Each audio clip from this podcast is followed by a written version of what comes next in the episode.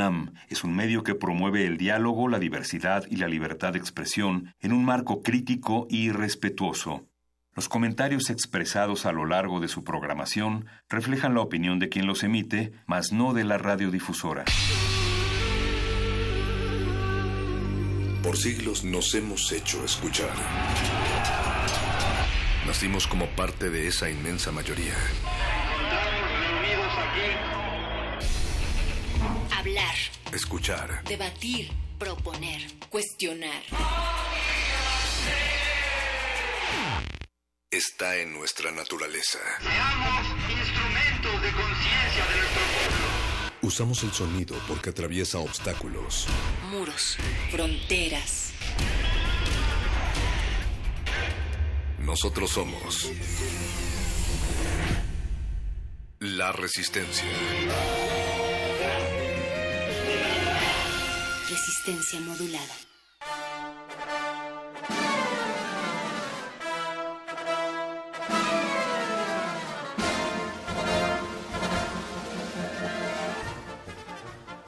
Bajó en el tiempo que fui jefe de gobierno el robo de vehículo con violencia. Es falso que cuando fue jefe de gobierno estuviera en la seguridad.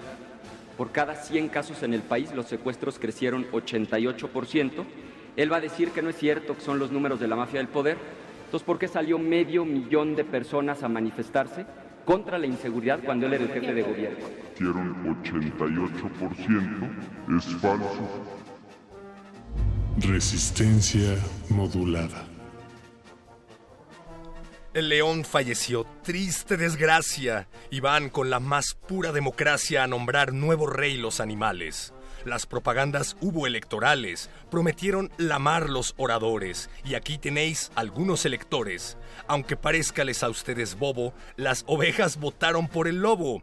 Como son buenos corazones, por el gato votaron los ratones. A pesar de su fama de ladinas, por la zorra fueron a votar las gallinas y con dolor profundo, por no poder encaminarse al trote, arrastrábase un asno moribundo a dar su voto por el sopilote. Caro lector, caro radioescucha que inconsecuencias notas, díganos, ¿no hacen lo mismo cuando ustedes votan? Señora Berenjena, buenas noches. Pero muchacho, eso me recuerda a algo, pero no sé a qué todavía o tal vez lo quiero olvidar. Buenas noches, buenas noches a ti. Buenas noches, Resistencia Modulada, que estás allá afuera en las calles de esta Ciudad de México o desde donde nos estés escuchando a través de nuestra página www.resistenciamodulada.com. Así es, hoy no nos queda de otra más que hablar del debate, ¿no? Sí nos queda de otra y vamos a hablar de otras cosas, pero sí, no le podemos dar la vuelta al debate porque es algo que yo creo que nos debería importar a todas y a todos. Así es. Bueno, podríamos hablar de la cúpula de empresarios que mientras todos veíamos el debate estuvieron confeccionando una camisa de fuerza para que el próximo presidente, sea quien sea, no pueda echar atrás las reformas estructurales. Pero podemos hablar del debate, claro. Sí, claro, también podemos hablar de eso, podemos hablar de lo visionarios que son eh, nuestros empresarios y no solo los empresarios, también el Congreso, ¿no? O sea, todo, yo creo que todo el mundo empieza en esas cúpulas a curarse en salud. Bueno, en salud es un decir, eh, entre comillas, radiofónicas, porque sí, eh, pues al parecer la, la balanza se mueve cada vez más hacia donde ya saben ustedes allá afuera. Pero bueno, también algo, algo bueno de este día es que es el Día Internacional del Libro y por eso se ha llevado a cabo también, bueno, así lo decretó la UNESCO hace ya eh, algunas décadas y por eso se llevó a cabo también la, la fiesta del libro y la rosa aquí en esta universidad. El día de hoy también tuvimos actividades, así es que mm, no estoy tan segura de a qué hora termina, pero me parece que ya son las últimas, las últimas de la noche allá en el Centro Cultural Universitario. Ustedes pueden compartirnos cuáles son los libros que prefieren leer en vez de ver debates electorales o si prefieren hacer las dos cosas, pues también hágalo a través de nuestras redes sociales. Yo he decidido ver el debate y es por eso que traigo lastimada la garganta de la emoción, Berenice. De, de la- se te cerró la garganta por las Sí, sí. agruras o algo, el reflujo, por supuesto. Casi vomito. Sí, no, no, bueno, casi, yo creo que muchos, muchos lo hicimos y es que cómo, cómo no hablar de esto, pero antes de, antes del debate hay que presentar a la producción que está del otro lado del cristal. A los panelistas de este otro A los que nos observan detrás del panóptico está el señor Agustín Mulia en la operación de la consola. Alba Martínez está en la continuidad y le saluda con su manita en alto. Hola, Alba. Hola, Alba. El Voice también, el Voice Oscar Sánchez está en la producción ejecutiva y también nos acompaña eh, y me da mucho gusto que esté cada vez más con nosotros Tania Balandrán en las redes sociales. Toma eso, primer movimiento. y bueno, les pedíamos que nos compartieran sus impresiones del debate. Algunas eh, de las generales pues son AMLO pasó un poquito inadvertido, como que las personas que simpatizan con él no simpatizaron ni más ni menos y viceversa, pero el que creo que se llevó las palmas, no por su congruencia o por su elocuencia, sino por estar golpeando y golpeando y golpeando al contrario, fue sin duda el candidato del PAN. Y el de los memes fue el Bronco, ¿no? Híjole, lo del Bronco es lamentable. Yo creo que voy a hacer esta mención nada más y no voy a volver a mencionar al Bronco al aire ni en mis redes sociales porque creo que no se lo merece. Sí, por supuesto que nos es, es dador, es generador de memes, es un meme generator, pero pero ya. Pero también es el Trump mexicano, ya le empiezan a decir por ahí. Creo que no hay que inflar a personajes de ese tipo que nada más vienen todavía, o sea, de por sí el nivel está bajo, está lamentable, pues bueno, con este tipo de personajes creo que perdemos todos y todas. Sí, pues sí, se valen los memes por supuesto, cada quien puede hacer uso de su libertad de expresión como nos dé la gana, pero pero pues yo no voy a mencionar más a este señor. Eh, lo que sí, pues es que, bueno, en general el balance del debate, el formato, lo que se dice, lo que se ha dicho ya en muchos lugares, medios de comunicación y, análisis, es que el, el, formato mejoró. No todos están convencidos, algunos dicen todavía es muy poco tiempo para desarrollar propuestas, dos minutos o el, minuto inicial que les dan y después dos minutos y medio para eh, pues responder a algunas acusaciones o seguir eh, extendiendo sus comentarios. Es muy limitado, los cortes tan de tajo, sobre todo cuando tenemos un Andrés López Obrador que, bueno, apenas iba arrancando y todos estamos con un poco la palabra en la boca, haciendo como de, a ver, Andrés, suéltalo, suéltalo ya, pero no termina de soltarlo. Entonces, Está generando la atención, es un artista. Sí, sí, es un artista de, del, del suspenso, el señor Andrés Manuel López Obrador sí, pues a Anaya pues le va le va bien y yo creo que ahí se está cerrando ya la contienda, ¿no? Este eh, a veces, bueno, algunos empiezan a, a, comentar que, pues, ¿para qué? ¿Para qué hablar de los demás si no es para tal vez eh, futuras alianzas, ¿no? Que también se vale eh, para atacar al puntero. Esto de los ataques, pues es normal, sí, este, que, que, todos le iban a pegar a Andrés Manuel López Obrador. Y pues, pues bueno, pero en general, en general el debate me pareció que estuvo, el formato estuvo bien.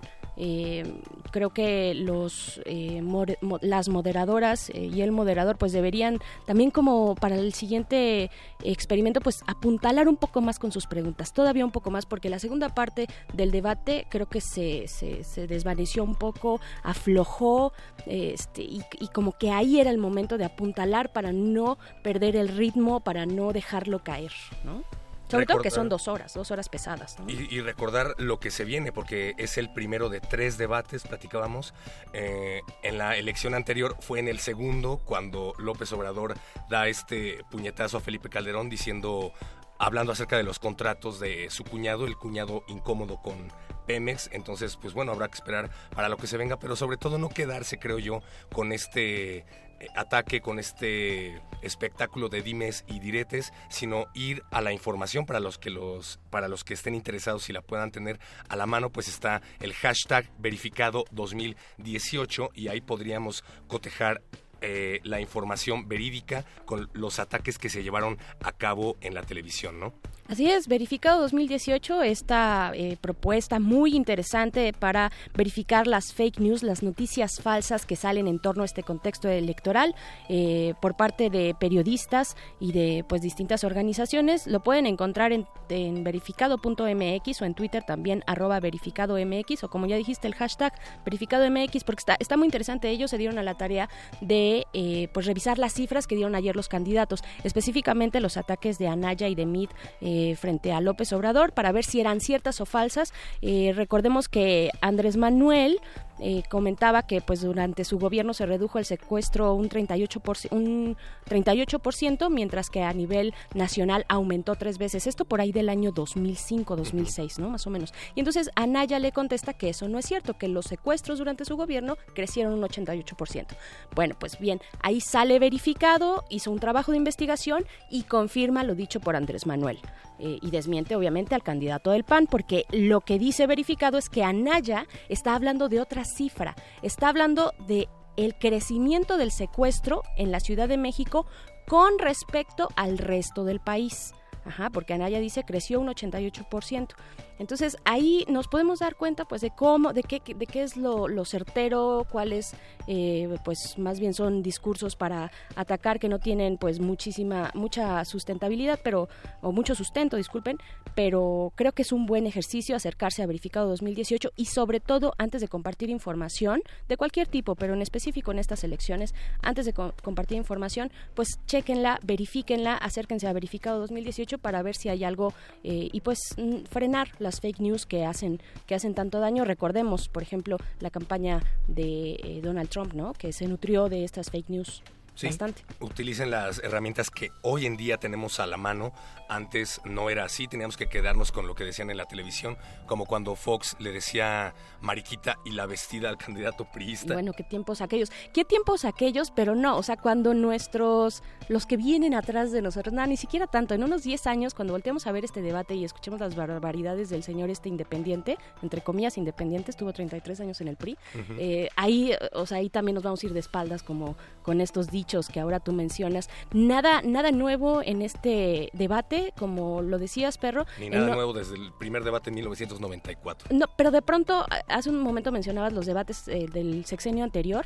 Eh, decías, bueno, Andrés Manuel eh, sacaba estas cifras, ¿no? Daba su gabinete, por ejemplo, este nombraba o decía quiénes iban a integrar su gabinete o cosas por el estilo. En esta ocasión no hubo nada nuevo, ¿no? Nada más fueron una especie de refritos de spots, algunos más marcados de, que otros, como en el caso de Mead, pero pues nada, nada, nada nuevo. Andrés yo creo que se mantiene. El que sube o podrá subir es, Anaya y pues bueno, los demás ya verán qué, qué hacer para contrarrestar eh, que el puntero siga de esa manera, ¿no? Y los conminamos desde estos micrófonos a que participen, a que no se dejen engañar y a que demuestren sobre todo resistencia que no estamos ciegos nosotros aquí tampoco lo estamos y mucho menos sordos. Esto es de los violadores del verso. No somos ciegos y los dejamos con el gordo y el flaco de la literatura que van a debatir, pero acerca de cómo no se debe hablar. Esta ciudad cuenta historias. Esta ciudad resiste. Resistencia. No empuje, señora, bajo en la próxima, que ni usted es marquesa ni yo un miserable. Mi generación suele ser más amable, más criticable, pero no escuchamos a nadie. Cuando nos falta cariño es como si nos falta el aire. Pedimos perdón, damos las gracias. Salimos de apuros con algo más que acrobacias. Tenemos caricias y avaricias, noticias que cuentan desgracias, drogas con receta de venta en farmacias. Somos como científicos o exploradores, siempre buscando lo que nos pertenece. Una generación exige lo que se merece, ya sea con razón o de corazón. Jodemos cuando apetece. Solo hago mi trabajo y hay políticos que hablan como si les debieras algo. Eso nos jode un fajo. Aprendimos a sacar de donde no hay. Lo que buscas te lo pongo ahí. Javi dijo, lo pasamos guay. Otras veces perdemos la ilusión por todo, pero de todo se cura. Sabemos que la amargura existe y pasa factura. La que nos haga perder los estribos. Cuando estoy triste a veces tacho lo que escribo. Me pienso lo que digo, como quien habla un hijo. Sé que hay chavales diciendo no lo hice, porque el lírico lo dijo. De todo se aprende y lo que no sepas que es ve y tócalo. Y cuando hagan algo por ti, valóralo. Te doy mi palabra, dijo un rapero. Tenemos algo en común, le dijo un presidente no embustero. Yo hago política para el inconforme. Ya te digo. Decirle al mundo mi nombre, esa es la deuda que tenéis conmigo. Amigo, protege tu honor como oro en paño. Mejor ser un extraño que no uno más del rebaño. Mejor deporte es el sexo que la natación y lo demás publicidad con engaño, donde cualquiera te vende la moto, el mismo que sonríe en la foto. No busca tu opinión, solo tu voto, pero somos más felices, dice un titular en la radio. La tierra se muere, refa un graffiti en el barrio. No somos ciegos. Diles que vemos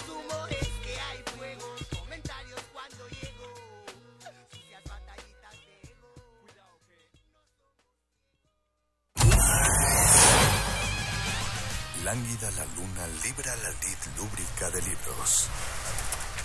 Maleable la mente, emula al mutante milenario. Muerde lenguas, letras, libros y galletas.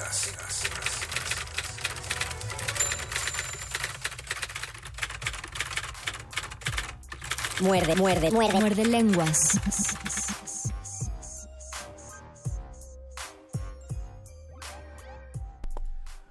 Muy buenas noches, este es el Muerde Lenguas de letras, libros, galletas y hablar bien o hablar mal o tartamudear o debatir o atacar, todas esas curiosidades y graciosidades que hacemos con el idioma.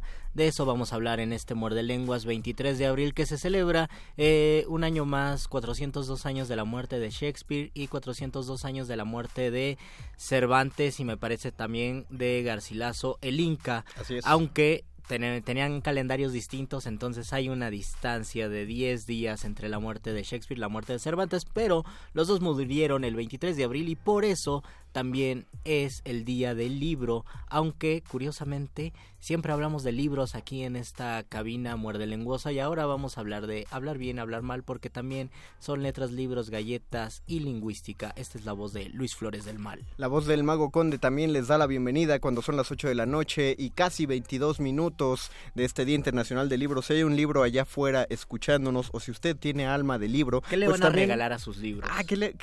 Eso, eso, exactamente. Sí, que le... Unas funditas. Unas un- funditas, una camisita Deberí- nueva. hubiéramos regalado este papel, digo, hule cristal para que envolvieran sus una, libros una favoritos. lijita, ¿no? Cuando ya quedan muy sucios de tanto que los lees sin lavarte las manos, entonces lo lijas. No sé si hayas hecho eso, pero es muy bueno. No, no, yo no lijar libros nunca. Sí, yo he Y lijado así funciona. tantito. Me gusta que queden amarillentos y mugrosos porque Sí, te das cuenta también. cuál es el que leíste y con más o cuál prestaste y cuál ¿O leíste cuál con es más el que leíste en el metro? A mí me queda lleno de grasa y ¿Sabe- chocolate y ¿Sabes tacos. cuál debería ser un buen ritual de Día Internacional del Libro? ¿Cuál? Que busques en tu librero todos los libros que no les has quitado el condoncito, este Oh. celofán que te regalan y que los acumulas porque dices, lo voy a abrir cuando lo vaya a leer. Tengo que hacer una confesión muy incómoda. Tú no tienes de esos. Como lector, no, tengo muchos de esos.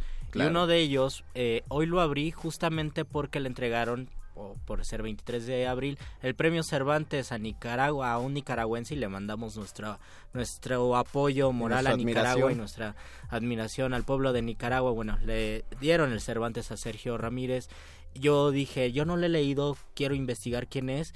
Busqué en la Wikipedia, encontré que era escritor de cuentos, que el fondo lo había publicado. Volteé a mi lado izquierdo y estaba el libro de, eh, de Sergio Ramírez retractilado. Lo tengo desde hace tres años, me lo regalaron y ahí lo dejé y dije, algún día lo voy a leer. Yo sé que son cuentos, no conozco al autor y apenas me di cuenta que era él. Entonces, con un poco de vergüenza y disculpándome con el escritor y con el libro, acabo de, de abrir ese libro, ya leí dos cuentos y me parece un excelente escritor. Hoy puede ser un gran día para iniciar eh, la lectura del libro que tienen guardado, pero también es lunes y recuerden que los lunes tenemos una de las secciones más aclamadas dentro de Muerde Lengua, de nuestras tres secciones, la- una de las más aclamadas eh, par- por la audiencia es lunes de donde el teatro sale de los libros y viene a pararse a las cabinas radiofónicas, ya abrimos la alfombra roja, nuestros invitados ya bajaron de su limusina y están llegando hasta la cabina, porque Luis, en este programa de radio también hay un programa de mano. Los mejores asientos se agotan y las luces están por apagarse. Esto no es un programa de radio, es un programa de mano.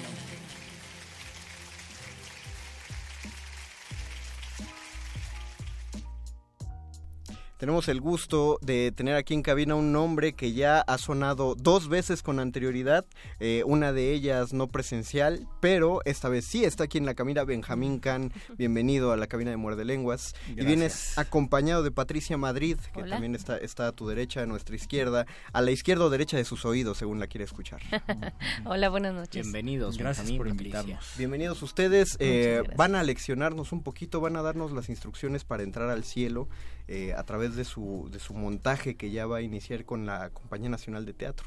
Exacto. Empezamos oficialmente, el estreno oficial es este miércoles, aunque ya abrimos, es una la obra se llama Instrucciones para ir al cielo y es una obra que está basada en los relatos, en algunos de los relatos de las películas del Decálogo de Krzysztof Kieslowski y adaptada a, a México. Son varias historias, es un mosaico de historias que suceden todas hoy en el multifamiliar Miguel Alemán. De entrada, ya a hablar de ese... eh, de ese bagaje que tienen ya el, el decálogo, supongo que el primer, el primer problema que hubo fue la, la síntesis, ¿no? El poder este, con- concentrar todas estas historias en un montaje escénico. Es que originalmente el, mi plan era hacerlas tal cual. Ajá.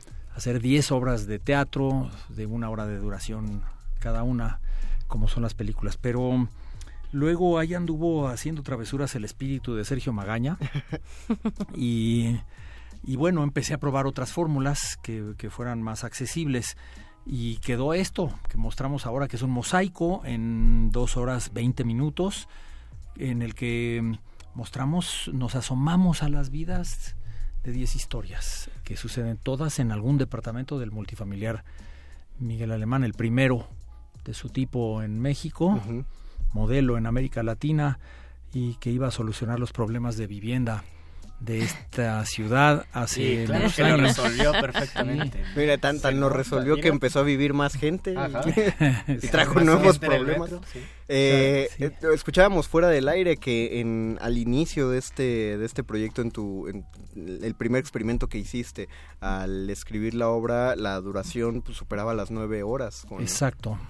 Eran un poco más de nueve horas. Y se hubiera podido hacer un experimento de, de representaciones, ¿no? De- Sin duda, pero el, el plan no se podía haber hecho en un día, aunque el plan era eh, hacer tres horas en un día, tres horas otro día, tres horas otro día, con un solo boleto, y en un día hacer un maratón, para quien lo aguantara. Pues muy, muy a la festival, cuando hacen el Festival Gritch presentan todo este Fausto, que dura Exacto. 14 horas, ¿no? Yo alguna vez vi el Mahabharata de Peter Brook. Oh. Sí, completito y de noche. Y pues sí, tienes que dormirte un Les rato. dan, les dan café o algo, eh, Sí. una manzana. Sí, no, sí había hasta puestos de comida para salir eh, constantemente, pero, pero no, no, creo que no era el vehículo adecuado. Creo que encontramos una manera más práctica y creo que más acertada de hablar de estas historias, contar en resumen este, por esta sensación que yo tengo morbosa, creo que de- de- de- desde niño, de asomarme a ventanas Pero por un buen rato. por un rato. sí. Profundizar a quien está detrás de la ¿Qué ventana. pasa allí? Imaginar ese pedazo de vida.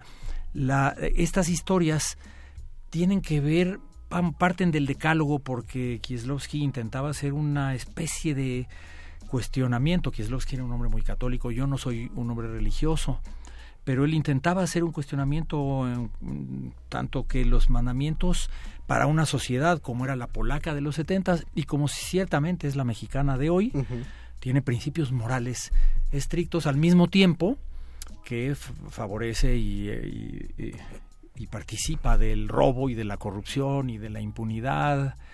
Eh, bueno, nos parecemos a esa sociedad mucho hoy, eh, aunque aquí les ganamos. Aquí, aquí a mí me pasó, por ejemplo, cuando Kieslowski habla de no matarás, de no mentirás o de no robarás. ¿Qué nos va a decir a los mexicanos? Bueno, que, que nos va a decir que en Tepito hay una iglesia en la que es bien sabido que justamente eh, ladrones y, y- y hurtadores y otras personas de morales cuestionables van a, van a rezar a esa iglesia para que el día sea productivo. ¿Será que algún gobernante también pasa por esa iglesia? Ah, no, seguramente tienen su, su propio santo. O en- tienen a sus representantes que van a dejar su... Patricia, tú como miembro del elenco, eh, ¿qué nos puedes contar sobre el proceso de trabajo de la obra?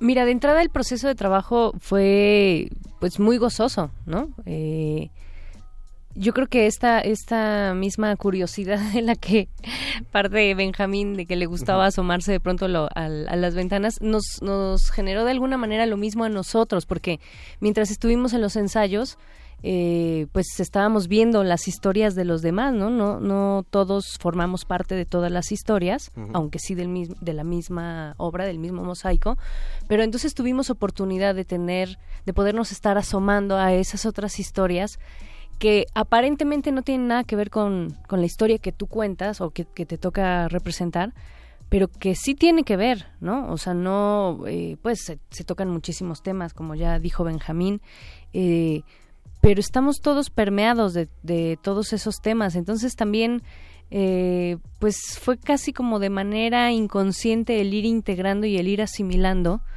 todas las demás historias que de alguna manera tienen que ver con la tuya, aunque tú estás en la tuya muy particular, ¿no? Pero, pero creo que eso pasa en la vida también, pues, o sea, estamos permeados de todas las historias. Y porque finalmente, si estábamos hablando que estamos en un solo multifamiliar, pues es un ecosistema.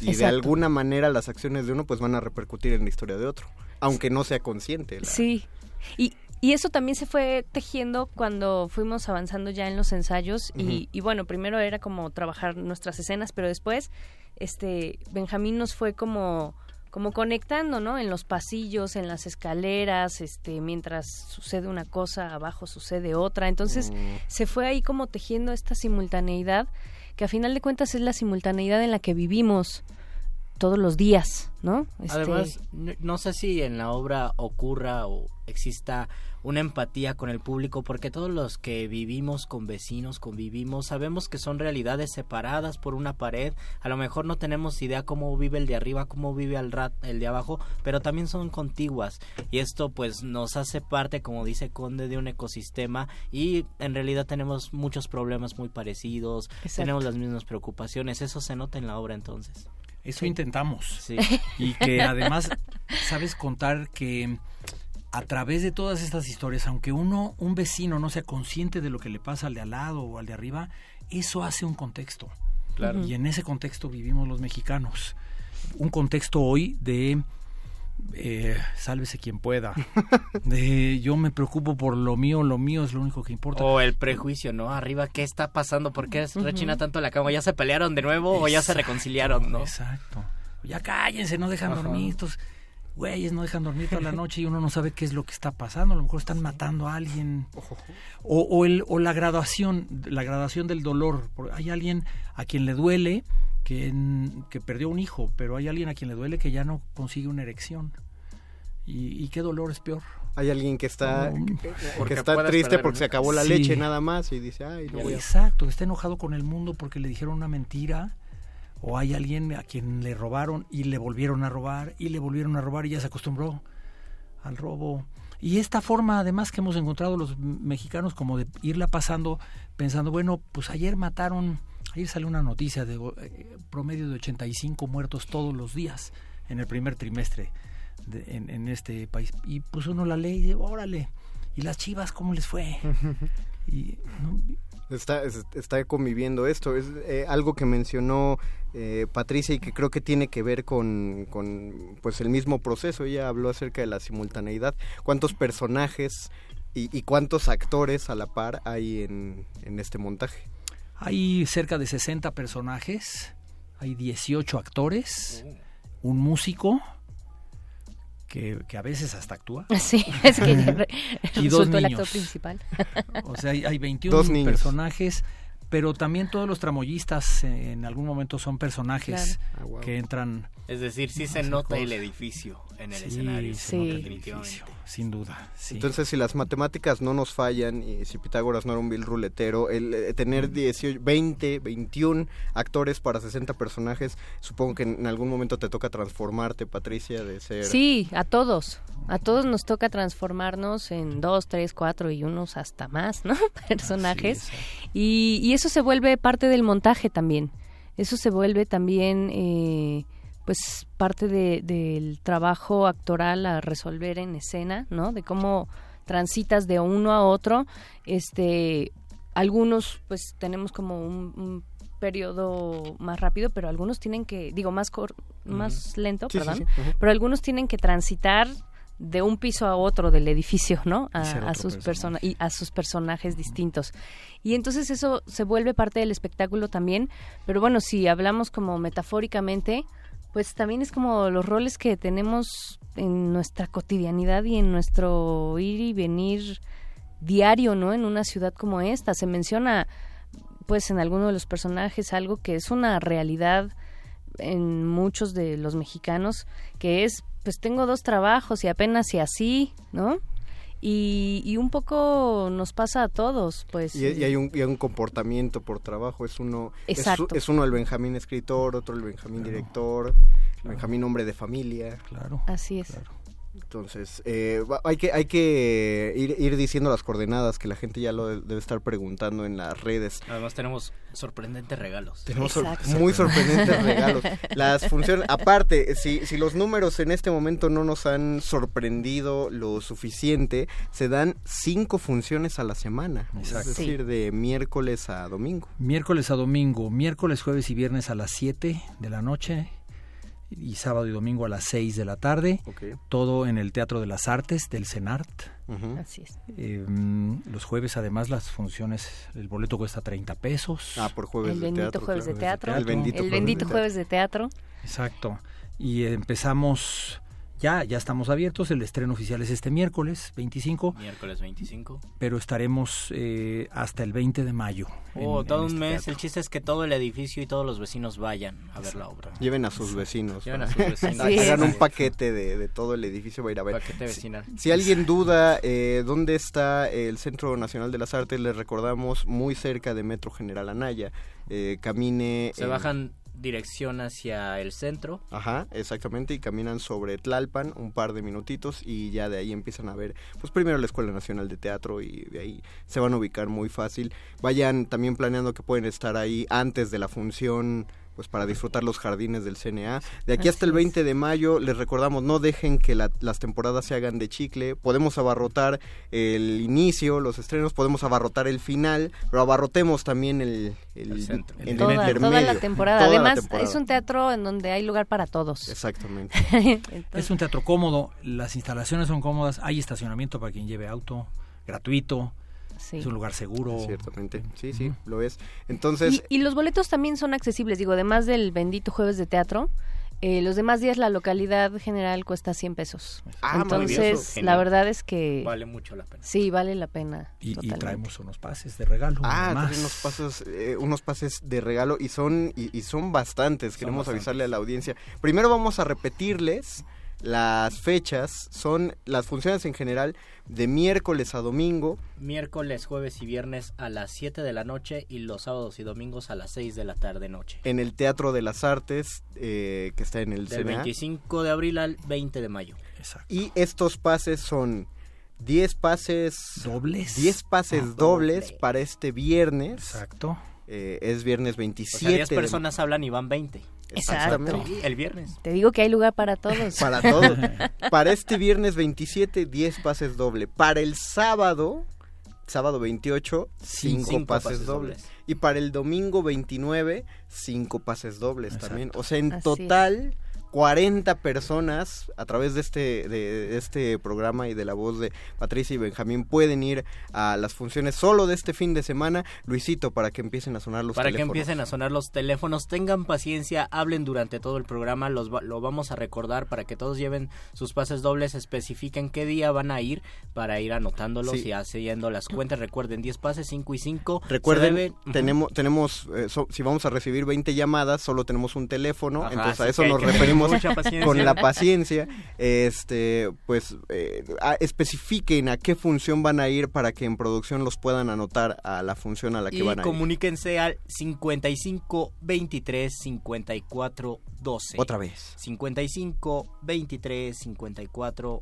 12. Las funciones pa- para, estos pases son este viernes, este sábado y este domingo. Elijan si van a ir el viernes, el sábado o el domingo. Son pases dobles. El viernes es a las 7 de la tarde noche y el sábado y el domingo es a las 6. Eh, Benjamín, Patricia, ¿algo con lo que quieran concluir con los muerdescuchas? No, pedirles que vengan al teatro, a este y a todos los teatros, hay que llenar todos los teatros.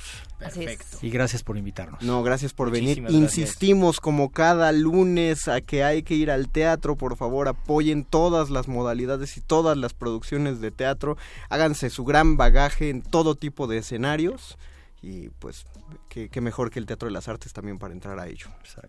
Muchas gracias, Patricia Muchísimas Madrid. gracias. Muchas gracias Muchas gracias. Benjamín Can. Qué Muchas bueno que estuvieron aquí. Nosotros, antes de empezar a resolver dudas de lenguaje, Luis, vamos a hacer Vamos una... a escuchar una rola y regresamos a este muerde lenguas de letras, libros, galletas. Y hablar bien.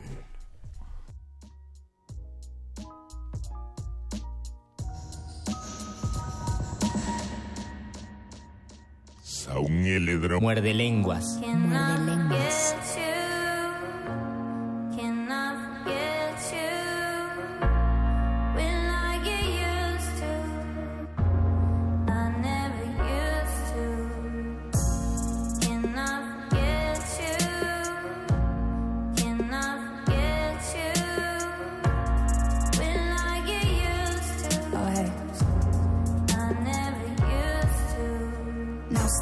A nerve on a pound clock morning. Sunshine sounds like a loud knock, mouth off. Hate when the birds of the bees are the ones in my tree. Family proud, none. You would never not be happy now, huh? Cause you got everything you wanted now, huh? I just wanna make you fucking proud, nah. But you just wanna treat me like the groundhog. You could never see me through the cloud fog. Can we put some time aside for down talk? Promise I'll be good, you won't be out long. If you wanna, we could up a couple foul songs. But really, I don't know what you're about, cause you were doing things I could never do without us. Swallowing these things, and I never used to down drugs, but I'm feeling dumb, and than the situation outcome. How come we work hard for the best? Yet all of us get parts of the yes, not whole, not old enough to be smart, so we're given three parts of the test. Do you see hearts in our chest? Do you see art in our heads? Do you see a start to the end? Don't you think we leave if we could? If you didn't think that it might get so hard for the rest? Honest and yet, nothing, no result. Brain damage, hope assault. You hit the pain, misspelling on my names. I never learned a thing in the roll of call. Don't be asking me, you're the grown adult. Where I'm gonna be, I don't know at all. Even if it's sweet and we're both involved, and I end up leaving, it's no one's fault.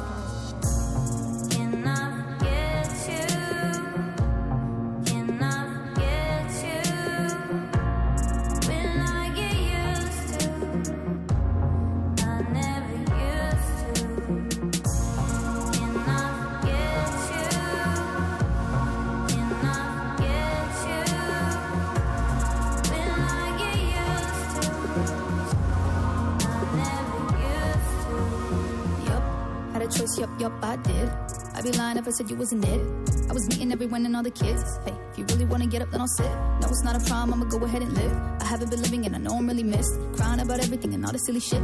Don't be telling me that if you love me, you would quit. Cause you don't have a clue about it. What you gonna do about it? It was always you, I doubt it. You could tell the school about it. Bet you get your crew about it. Hit you with the truth and like a tooth to get the truth about it. Bet you never knew about it. I was doing new things, brand new mindset, head to the shoestrings. For the few they get by, you know, few leave. So you should probably say hi to the new me. I've been here for a quarter of a minute, it's that long. But I'm not so good with digits, so that's wrong. All they ever wanna give me is a pat on the back rap on the track. Damn, little girlie, take my hat off for that. Hoping I would take my cap off for that. Come on, I'ma take a snapshot of that. Better not forget me when you have all of that. I better not hear shit like I call you back. You good, but I saw you bad. I seen the worst. I brought you back. Your baggage first. Our problems lasted. Body cast. Damn, it hurts. Somebody has to have the last word. If you want me back, then you gon' have to work and you gon' master me, or you're a bachelor. Not playing when I'm saying you gon' have to learn. Call me later.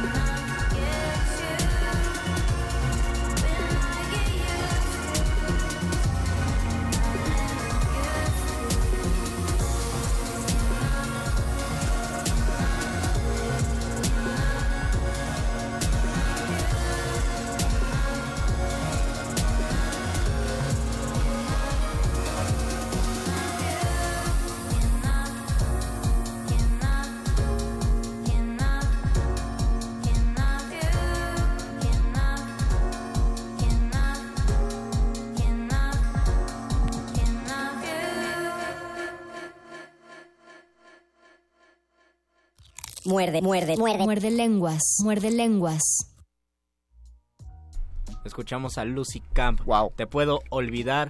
Y este es el programa de dudas lingüísticas. Yo lancé una bomba en redes sociales, pregunté si las quesadillas deben o no deben llevar queso. Y también les queremos decir cuáles son sus dudas lingüísticas. Algo que siempre se pregunten si está bien dicho o está mal dicho, por qué está bien dicho, por qué está mal dicho. Hay discusiones infinitas. Muchas de esas discusiones tienen eh, diversas aristas. Uno puede discutir, defender una, una postura lingüística con base en la norma, es decir, la RAE dice o los libros dicen, o con base en una figura de autoridad, los escritores eh, dicen que así se debe decir.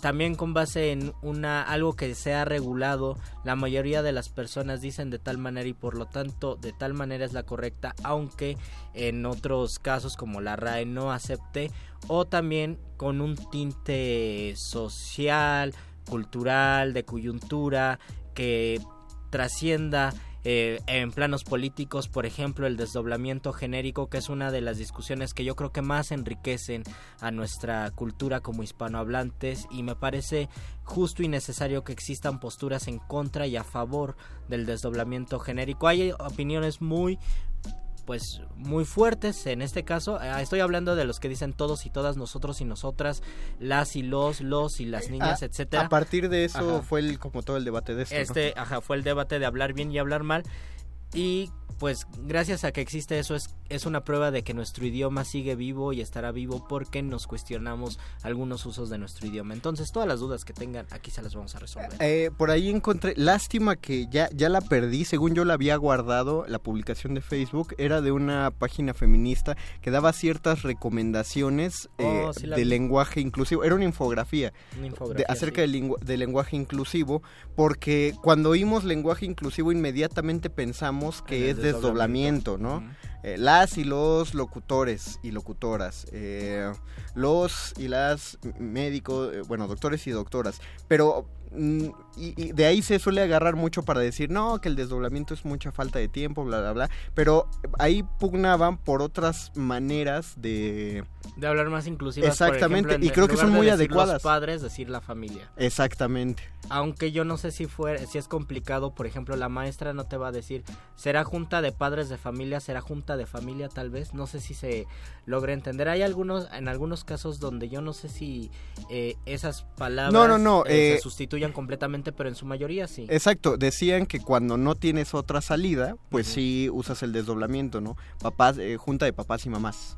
En el orden que uno quiera, pero si tienes otra otra posibilidad se puede. Por ejemplo, lo hacemos aquí todo el tiempo. Decimos, en lugar de decir los resistentes, la, eh, la a- resistencia. la resistencia, en general la resistencia son todos los que integran, todos y todas las, los que integran el, el cuerpo de Y producción. justo dentro nos pregunta. Jan Rangel, todos, todas, todes, todex, ¿cómo es? Esa era mi pregunta.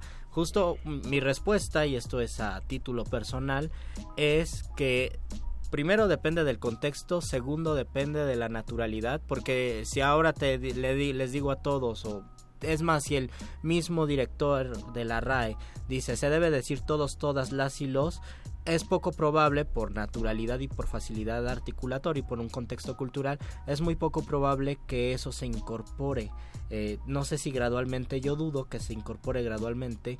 Entonces es poco probable. Yo pienso que en unos contextos es importante realizar el desdoblamiento genérico. De forma natural es, es complicado. Se uno tiene que, tiene que mentalizar mucho pero en realidad lo, importante es no, no restringirse en decir las y los o no condenar al otro porque habla con desdoblamiento genérico, sino saber que son posibilidades de la lengua y que si tú te sientes bien hablando así, yo creo que eso es lo correcto y, y yo pienso que aquí tendría que ser una justificación basada en la calidad del hablante. No me parece tampoco que haya un símbolo de violencia decir nosotros en algunos contextos, repito, pero sí, eh, sí es importante pues apelar a lo que cada hablante quiere decir. Eh, eh, se lo, te lo dijo muy bien Luis al principio, Jan, que depende mucho del contexto. Por ejemplo, si nosotros tuviéramos que referirnos a ustedes que nos están escuchando, en lugar de decir los radioescuchas o los y las radioescuchas,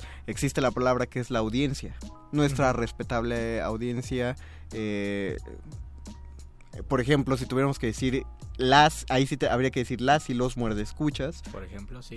Porque ya estamos usando el muerde escuchas y nos, así en general. Nos pregunta Liz Hinojosa, ¿tin queso? Bien. Ah, no. Es que Liz Hinojosa dice que las quesadillas sí llevan queso. Pero ya soy del norte como el bronco.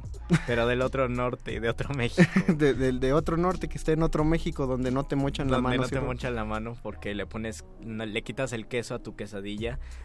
Díganos sus dudas lingüísticas, cuáles son, porque hay muchísimas y siempre existen algunas correcciones que nosotros realizamos sin pensar si realmente corregimos de forma eh, cuáles cuáles son por, por lo menos los criterios que ocupamos por ejemplo yo vi una infografía donde decía que era un pleonasmo decir palo de madera y eran discusiones Ah. acaloradas donde decían no es que no puede ser nada más de madera y otros decían que sí y había muchísimo muchísimo embrollo, o otras como funcionario público que también dicen que es pleonasmo, ¿ustedes qué piensan? Y otras maneras de pronunciar, o lo que pasó con el secretario de Educación que dijo leer, y, y en lugar de leer, yo no me cae bien ese secretario que ahora es el coordinador de campaña de MIT, Válgame. pero yo defiendo que estaba bien dicho leer en ese momento. Pues, pues porque es la, el, el flujo del Ajá, lenguaje, ¿no? flujo Aquí lenguaje. más de una vez en lugar de decir pues decimos pus. Y decimos muchas otras cosas, y Porque si lo es- analizamos todos, así hablamos. Dice alguien, Fernando N. Pérez, dice el solo con y sin acento. Hace, ¿qué sé? hace seis años, más, seis, siete años, la RAE decidió que eh, originalmente cuando hablabas de solo en, en soledad era, Era sin, sin acento. y cuando le ponías acento era por si querías solamente, decir únicamente. Ajá, tomaré solo agua. eh, comí solo 17 tacos. No, ese solo sí llevaba Solo acento. 17 No, tacos. es poquito, mano. Pero entonces la RAE decide que para evitar el conflicto entre los que acentúan, cuándo acentuar solo, cuándo no acentuar solo, dice la RAE, pues mejor quitémosle el acento. Ojo, hay que aclarar que de manera eh, original, la RAE no se le no se sientan todos estos viejitos a decidir cómo se va a hablar, sino que estudian cómo ya se está hablando y ya se está escribiendo y entonces por la misma economía de la escritura dicen que lo aceptable ahora es que ambas formas del solo ya no lleven acento. Y además es una regla ortográfica, aunque dicen que, yo no sé de cierto, dicen que hace poco se rindieron y dijeron, no, ya hay que ponerle acento de nuevo porque sí es un relajo. A mí, esto". a mí- de su servidor Yo siempre le he puesto acento. Yo también acentúo cuando estoy hablando de solo mis 17 tacos por la misma porque yo también me confundo, o sea, si si Ajá. no distingo ambos solos, yo en la escritura me confundo, pero es lo mismo como cuando vemos eh, libros que vienen de Latinoamérica y que en lugar de ahí escriben allí. Allí. Y entonces eh, no podemos hablar de que hay un error ahí en la escritura, ¿no? Eh, hay No dos hay formas de hacerlo. Ay, no hay un error allí. Diría un, diría un amigo, Adrián García, eh, que viene los martes viene a las los 10 de la noche. de los.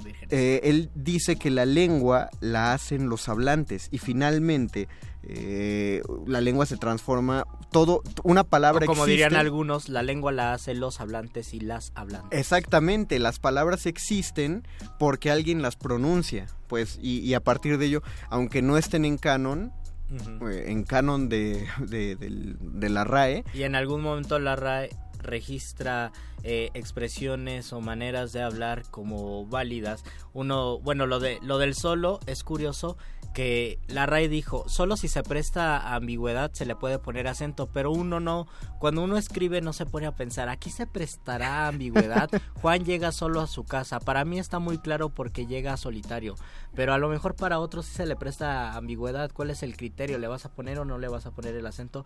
Me parece que fue una regla muy complicada, una que por costumbre yo le sigo poniendo acento, aunque sé que está mal, porque las reglas cambiaron, es guion. La palabra guion no lleva acento porque se Guión. ajusta a la regla de los monosílabos. Es un monosílabo, no lleva acento porque no hay porque no hay otra palabra guion que para ponerle una tilde diacrítica. Entonces le quitaron el acento, pero el acento a guion cuando se lo quitan parece que fuera un como si lo peinaran a la, a la letra O. Antes tenía un gallito la letra O y ahora lo peinaron. A mí me gusta ponerle acento. para que nos dé tiempo y continuar con estas dudas, vamos a ya vamos a pasar al último segmento de este programa, El tiempo vuela cuando uno se divierte. Es momento del de los segundos, de los minutos apoteósicos, Luisito. El momento apoteósico de la noche con el doctor Arqueles. Cuando la primer duda del hombre surgió, el universo respondió con el conocimiento en forma de persona. Una persona con suéter.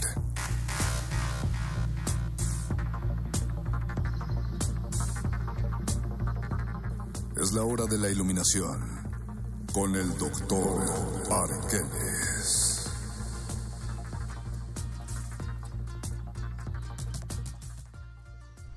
Querido doctor Arqueles, bienvenido a esta su cabina radiofónica. Bienvenido a su Saludos, cabina y le ofrecemos disculpas por no saber hablar. No, No nos vaya, hace, no nos vaya a mochar una mano por robarle un par de minutos. No nos vaya a mochar la lengua por no saber hablar. doctor. Para nada, en realidad, ¿Qué nos quiere decir usted, Doc? quiero hablar sobre una de las primeras vías o caminos para alcanzar la elocuencia.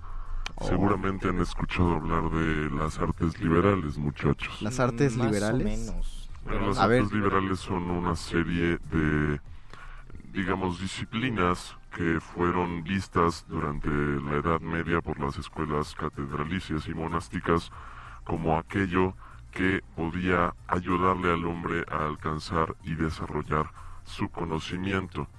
La primera de ellas se divide en tres y la segunda en Mm, cuatro. el trivium y el quadrivium. Entonces sí, más o menos sabía. ¿Sabes Aunque ya cuáles yo no, yo no. ¿Sabes cuáles son, ya, Luis? ya no, ya no se las manejo, doctor Arqueles. Sabía que era algo de matemáticas y algo de español. En efecto, no de español, de, la- de latín, Bueno, de pero, latín, pero sí. de latín. Eh, del lado de las matemáticas justo serían las, las ciencias vinculadas con la parte de la razón eh, numérica, digamos, y en este caso las cuatro que conforman el grupo son la aritmética, la geometría, la astronomía y la música. Sin embargo, este programa es de letras y hay que hablar sobre literatura. ¿Cómo entramos? La primera de las tres que conforman las vías del camino hacia la elocuencia es la gramática.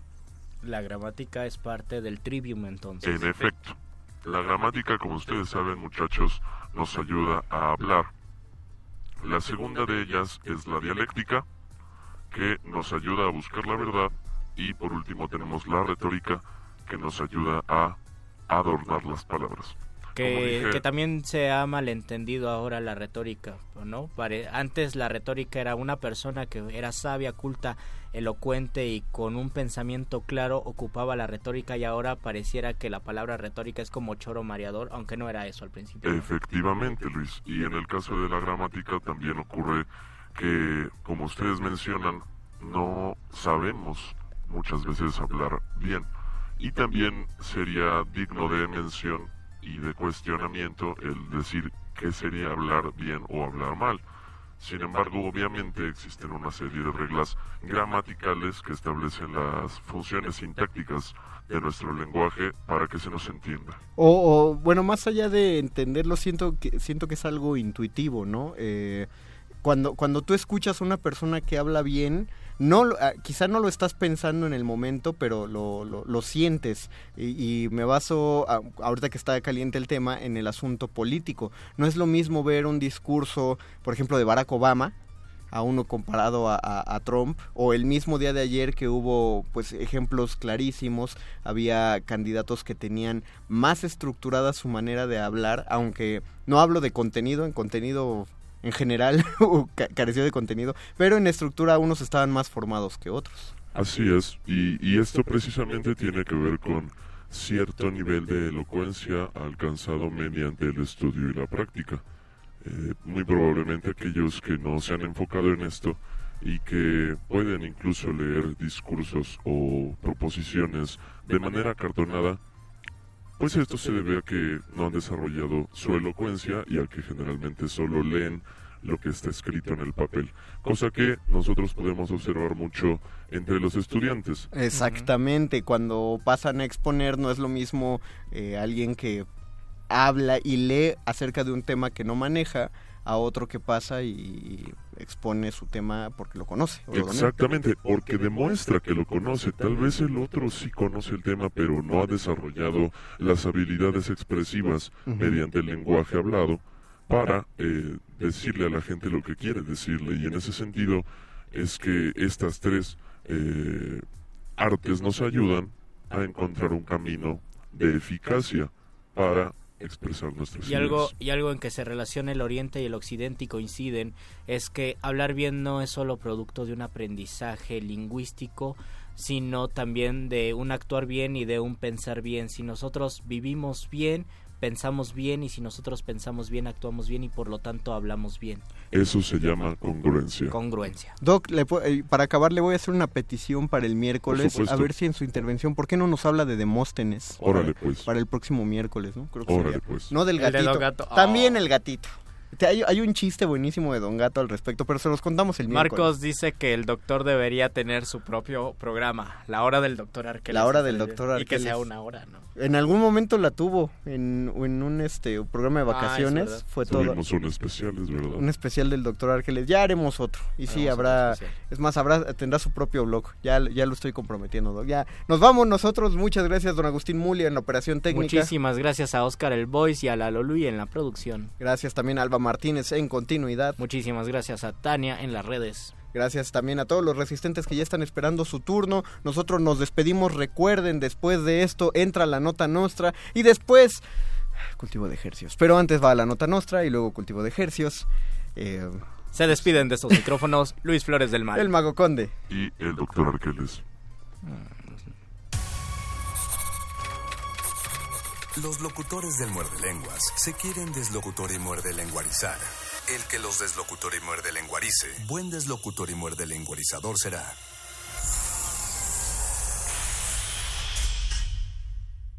Resistencia modulada. A ver, a ver. Una nota por aquí, otra por allá, unos acordes más allá y listo. Ya está. Hacer música no es cosa de recetas. Se necesita preparación, ingenio y mucha inspiración. Pero componer un tema sin previo aviso es un arte que solo pueden manejar. Los improvisadores. En el marco del Día Internacional del Jazz, te invitamos a disfrutar de cinco sesiones de improvisación entre dos músicos que no se conocen. Del 30 de abril al 4 de mayo a las 5 de la tarde por el 96.1 de FM.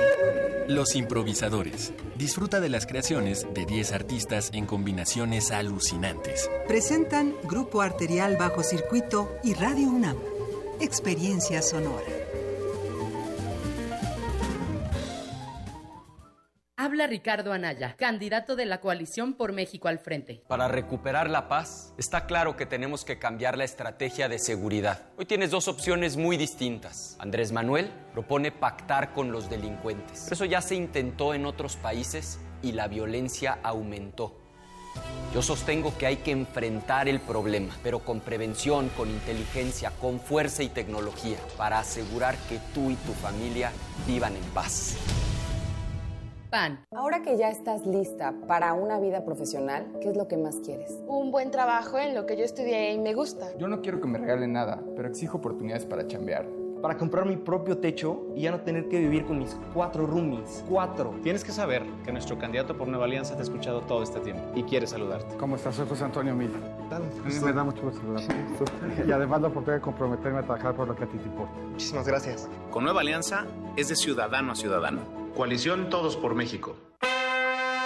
La ciencia que hacemos. La ciencia que necesitas. La ciencia que aporta. La ciencia que somos. La ciencia que somos. Iberoamérica al aire. Una coproducción del Instituto Latinoamericano de la Comunicación Educativa, la Dirección General de Divulgación de la Ciencia y Radio UNAM. Mesas de debate, reportajes, noticias, entrevistas, efemérides y mucho más podrás escuchar todos los viernes a las 10 y media de la mañana. 96.1 de FM. Retransmisión, domingos a las 9 y media de la mañana por el 860 de AM. Radio UNAM. Experiencia sonora.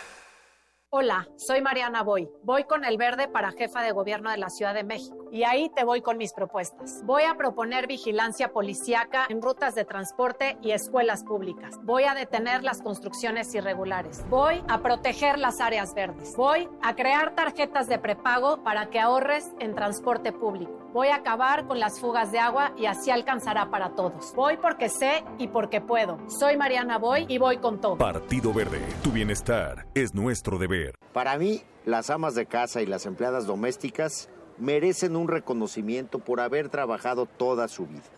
Es por esto que voy a crearles un fondo de jubilación para que cuando se retiren a los 60 años vivan dignamente, sin trabajar. Es lo justo. Soy Miquel Arriola y para mí tu familia es primero. Candidato a jefe de gobierno de la Ciudad de México. PRI. Yo quiero a Miquel. Donde todos rugen, el puma se ve y se escucha. A nuestra transmisión habitual se suma la imagen de TV UNAM, de 8 a 10 de la mañana, de lunes a viernes. Primer movimiento por radio y TV UNAM. Primer movimiento. Se escucha, se ve y hace comunidad. Dígame, doctor, ¿cómo sigo? A ver, abre la boca. Respira profundamente. ¿Has seguido el tratamiento al pie de la letra? ¿Para qué? Si no sirve de nada.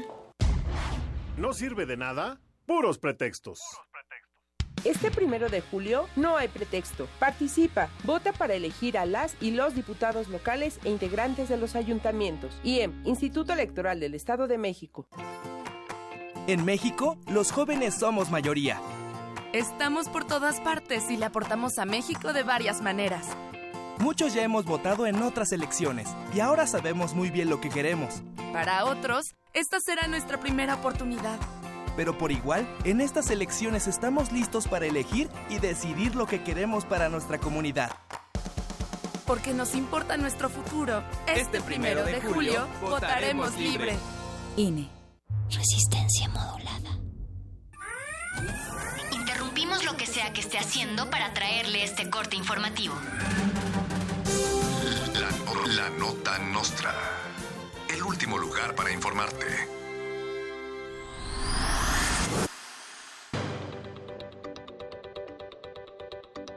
El Bronco propone en el debate mochar la mano a delincuentes, excepto a los delincuentes que ratificaron su candidatura.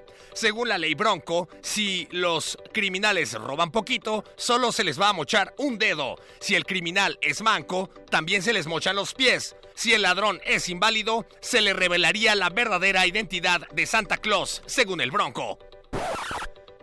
Al Bronco lo he mensajeado por WhatsApp y así le dije, oye Bronco, a mí me aflige todo lo que has mencionado. A muchos les causa enfado que hables de mutilaciones, pero si las manos pones por tu lenguaje soez, ten cuidado, pues tal vez te quedarán dos muñones. José Antonio Meade, ganador insuperable del debate, sale del Palacio de Minería con dos departamentos, dos. El priista agradeció el premio y dijo que utilizará sus nuevas propiedades para guardar los aproximadamente 500 millones de pesos que desvió durante su gestión en Ceresol y los otros millones que perdimos todos mientras fue secretario de Hacienda. Soy José Antonio Meade. Hola, soy José Antonio. Alguien péleme, demonio. No hay persona a quien le agrade. Soy Pepe Mid. Me invade la impaciencia, por favor, soy José Antonio el mejor, ándale, vota por mí, yo te ayudo, soy del PRI, no le creas a Obrador. Durante el debate, Margarita Zavala afirmó que los criminales del crimen organizado criminalizan cuando son criminalizados por discriminalizar el crimen. Aseguró que criminalizará a los criminales que cometan crímenes hasta el colmo de la criminalización. Ah, y por cierto, también dijo que voten por ella porque es mujer. Margarita mucho grita y tanto tartamudea que se le traba la idea y hablando se debilita, pero ya no necesita competir ni decir nada, pues ahora está angustiada por el mayor de sus males, ver que no haya homosexuales en su familia sagrada. Ricardo Anaya, Ricardo Anaya condenó el lavado de dinero y luego recordó que él también lava dinero. Condenó el robo de ideas de otros candidatos mediante cartulinas que le robó a otros candidatos y condenó el fraude electoral y la quema de boletas que llevó a cabo su partido en el 2006. Alegó que eso fue insulting and unacceptable. Anaya con mucho esmero dibujó sus cartulinas y con palabras muy finas le tiró lodo al puntero. Sus chismes de lavadero solamente han demostrado y sus frases deshonestas no son datos ni propuestas ni argumentos, solo son pura desesperación por subir en las encuestas. Andrés Manuel López Obrador aseguró que sigue arriba en las encuestas. Debate no es elección. Calumnia no es argumento y atacar es vano intento de engañar a la nación. Quien se declare campeón, aunque no gane electores, mejor que no se eche flores ni triunfador se proclame, pues de todo el tren del mame los memes son ganadores.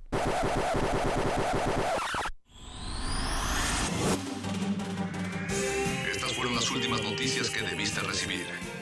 Puedes continuar con tus actividades cotidianas. La nota, nota nostra. La nota nostra.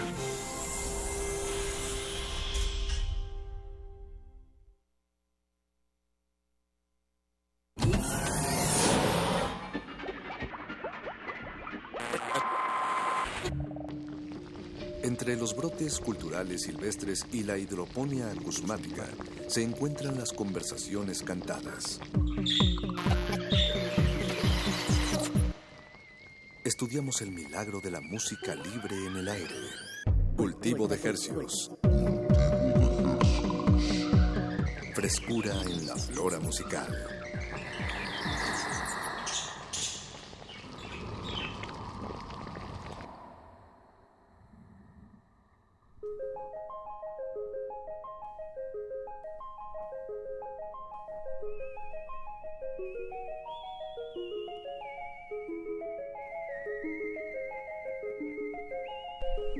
Organismos audiosensibles y radioceptibles inmersos en las ondas hercianas, bienvenidos a otra emisión de Cultivo de Hercios. El invernadero musical de resistencia modulada que se atomiza y transmite cada lunes y jueves a las 9 de la noche en compañía de todos ustedes y de música recién hechecita que hacemos llegar hasta sus oídos. Por la frecuencia de Radio UNAM 96.1 de FM. XEN. Y también llegamos a la aldea global a través de nuestro portal en línea www.resistenciamodulada.com.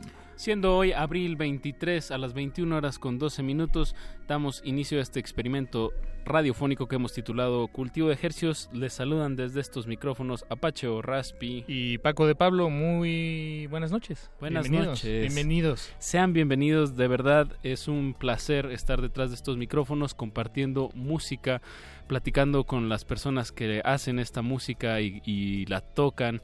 Y bueno, de eso se trata este espacio, de que escuchen nuevas propuestas, música fresca que suceda a su alrededor y que sobre todo que vayan a las tocadas y comprueben que esta música vale la pena esta, esta expresión musical en los jóvenes. Así es, esta noche tenemos eh, estrenos, tenemos eh, álbumes que están por, por publicarse, sencillos que están sonando, tenemos eventos a donde invitarlos y una convocatoria que esperamos les, les interese. Todo eso habrá esta noche en Cultivo de Ejercios. De aquí hasta las 10 de la noche. Nos acompañará Víctor Herbank y Toque Bulanga, por supuesto, dos proyectos musicales eh, que, que, esperamos sean de su agrado.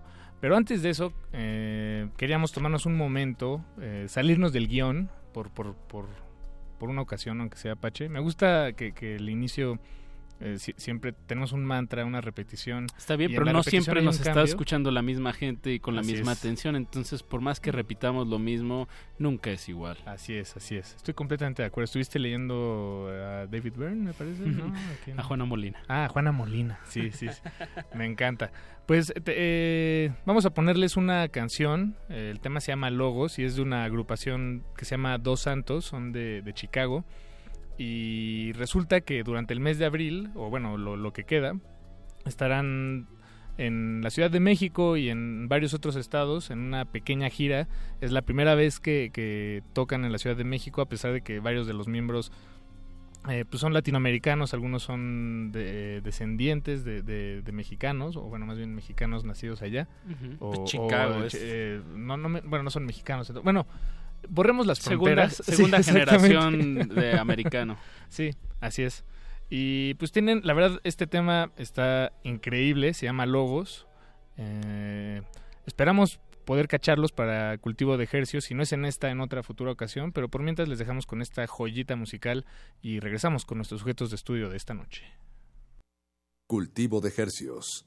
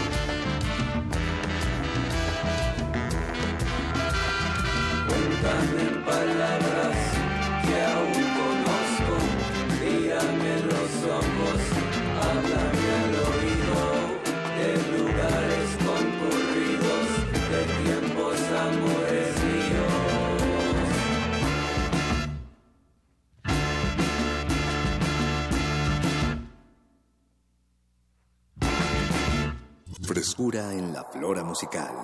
Cultivo de Jercias.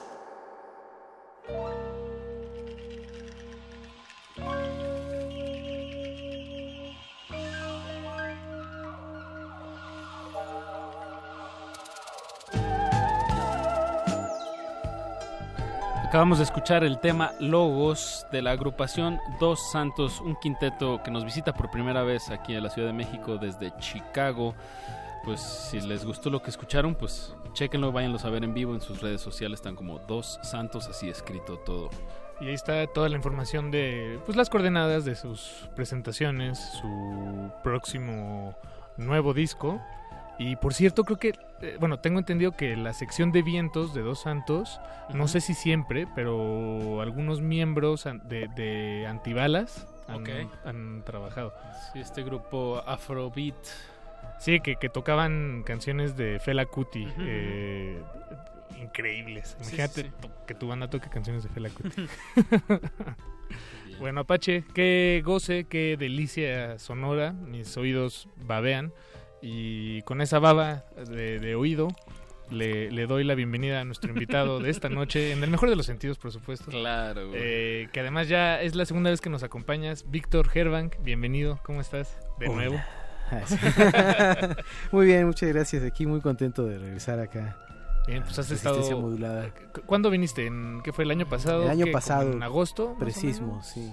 Ah, pre- precismo. Sí, no me Sí, acuerdo bien exacto. cuándo fue, pero sí fue por ahí. Bien, bien, pues un parteaguas eh, muy claro. Para duda. todos. Sí, este, has estado ocupado, Víctor, eh, desde aquel entonces hasta ahora. Ya sacaste un nuevo disco, ya No lo vienes tu- a tu- tu- Tu, presumir. banda tiene nombre ahora, por fin. Así es. Este, no, pues has cambiado, platícanos. De- déjame nomás doy un contexto a la audiencia que igual no escuchó esa emisión. Ah, claro, claro. Eh, tú eres originario del estado de Hidalgo, eres licenciado en piano por la Facultad de Música de la UNAM y hasta ahí recuerdo. ¿Y qué, qué más platicamos esa vez, Paco? Platicamos sobre el rock de cámara. Así es, Ah, sí, claro. sí, sí, platicamos así cómo trabajo la, la instrumentación en la banda, ¿no? Que, que es rock y que, bueno, yo digo que es más bien indie rock eh, porque fusiona con el jazz, fusiona con el folk, fusiona con el blues y obviamente con la clásica y el rock, ¿no?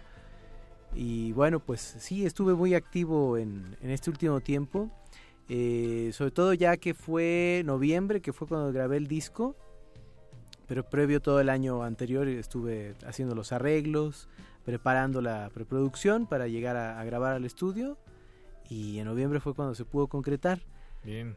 Y bueno, pues recién igual se lanzó en marzo, ¿no? En todas las plataformas digitales. Este disco de Víctor Herbank y And the Pocket Band viene en, en dos. eh, bueno, nos hizo el honor de traernos eh, el disco en físico y está separado en como en dos partes, Millennial y Crush. Así es. Platícanos, eh, ¿son que cinco rolas y cin- cinco canciones y cinco canciones en cada uno de estos dos conceptos? Casi es así, está, casi está partido por la mitad de esa manera.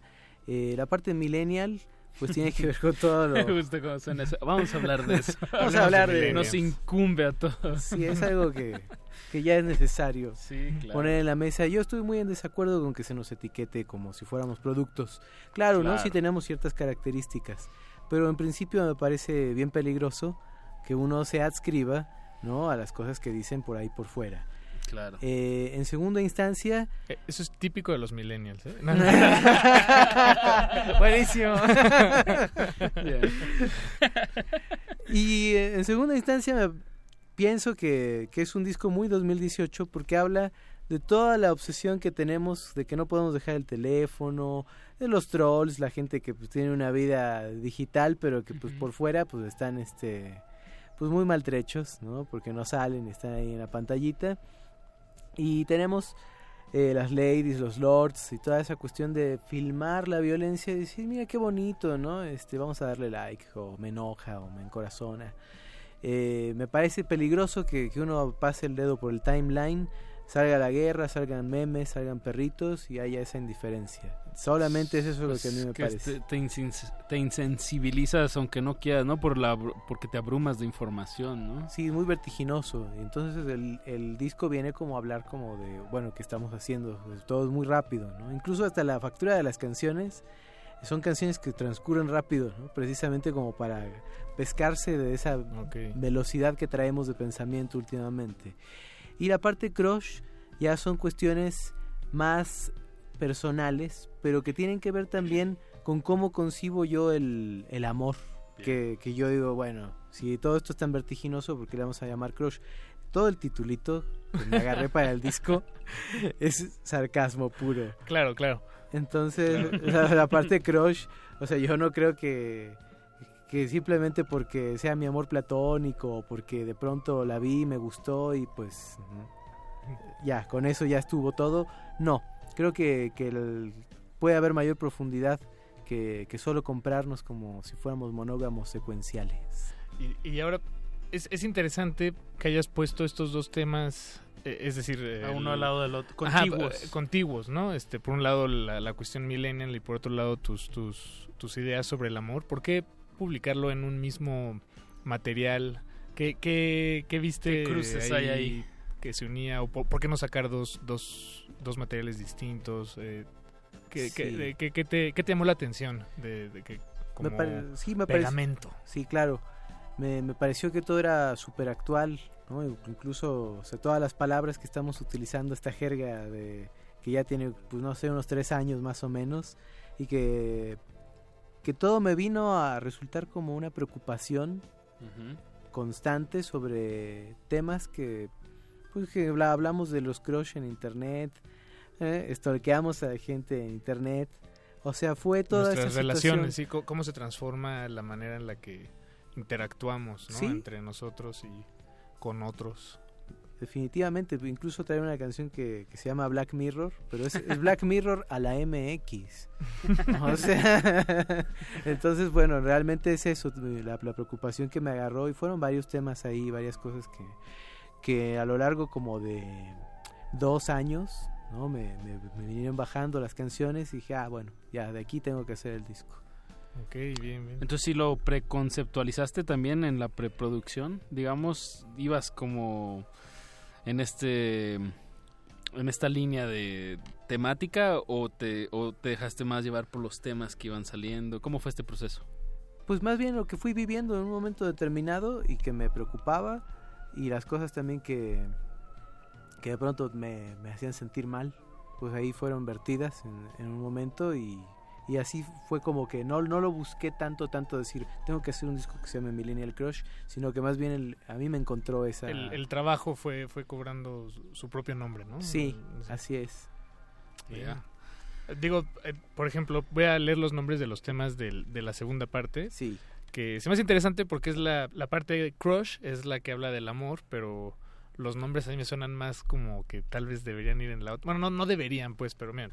No, se pero llama... están como por colores, ¿no? Ah, Eso es lo que estoy entendiendo. O sea, Reality Show, Troll, Black Mirror, Religión por Cables, esos son cuatro nombres de, de, los temas del disco. ¿Eso es del lado millennial? Del lado, lado, lado, ¿eh? Del lado, lado millennial, así ah, es. ok, ok, es que ya. Sí, okay, sí. Okay, ya, ya sí, lo azul es lo millennial y lo rosa es lo crush. Ok, y lo crush ya está fotosueño, otras formas, cruel, paranoia. Sí. no, en, en, en relaciones, este, se, se, ve que has tenido relaciones eh, vertiginosas. Eh... Usando tu palabra. Creo que no puedo decir eso en la radio. Creo que no puedo hablar de mi vida privada. No, no, sí. Eh, en fin, yo pienso que sí, claro que, que, más bien todas estas cosas que han sucedido eh, o que o que planteo también las he visto en películas y en cosas que, que me suenan por ahí. Bien. Pues se me está haciendo ya también como a Paquito hace rato se me está haciendo baba la oreja, se me está haciendo agua la oreja por, por escuchar algo de este material. Eh, ¿Te gustaría que escucháramos Religión por Cables? Me llama la atención de, de ese, ese, tema. Por supuesto, me encantaría que... que ¿Algo, ¿Algo que nos quieras platicar de, de, este sencillo? Pues sí, es una canción que, que habla de la gasificación de la experiencia. Gasificación es, de la experiencia. Porque ah. normalmente eh, decimos que vemos la guerra, decimos que, que nos amamos, ¿no? A través de dispositivos, pero no estamos uno frente al otro. Entonces es la gasificación de la experiencia por eso. Se hace más efímero. Hasta la religión, ¿no? Puede, puede uno tomar este una misa por internet la... o por la televisión. Ok, bien, bien, bien. Eh, bueno, pero espera, antes de, de escuchar la, la canción, eh, Víctor, tenemos entendido que tienes una presentación importante. Sí, sí, eh, sí. El 5 de sí, mayo. Que se aproxima. Así es, el sábado 5 de mayo a las 5 de la tarde en, la, en el auditorio de la Biblioteca Vasconcelos voy a estar presentando el Millennial Crush. ¿Es Están, por la primera presentación? Es disco? la, sí, la presentación oficial y okay. la primera, eh, para que puedan escuchar todo el disco de pe a pa y algunas canciones viejitas también del anterior. Pero están todos cordialmente invitados, ¿no? Para que puedan disfrutar y compartir con nosotros. Es entrada libre, así que ¿A qué horas? pues no se lo pierdan. Es a las 5 de la tarde. Cinco de Anótale bien, 5 de la tarde, 5 de mayo. Eh, va a estar nuestro compadre Víctor Herbank ahí presentándose en la, en la, en, la, biblioteca Vasconcelos. Quien no sepa dónde es la biblioteca Vasconcelos, por favor, tiene que ir. Es un, sí, es, es un gran lugar. Es un gran lugar para ir a pasear allá a los jardines, a tirarse a leer, a escuchar música, a ver una Apreciar película. La, la arquitectura, los libros. Eso. y qué mejor, la presentación de disco de Millennial Crush. Que por cierto ya está disponible en las plataformas de streaming. Así línea, es, ¿no? sí, sí, sí. En todas si las quiere alguien adelantarse a la presentación y Sí, no, lo pueden encontrar en YouTube, en donde gusten, ahí está. Bien. Víctor, ¿me, ¿me, das permiso de regalar uno a nuestra queridísima audiencia? Encantado, sí. Bien, pues a la persona que marque al 5523 5412 se lleva un disco Millennial Crush de Víctor Herbank. Y bueno, pues escuchemos. Escuchemos. Víctor, muchísimas gracias Al por contrario. acompañarnos y enhorabuena el 5 de mayo. Eso. Gracias, un gustazo. Religión por cables. Cultivo de Hercios.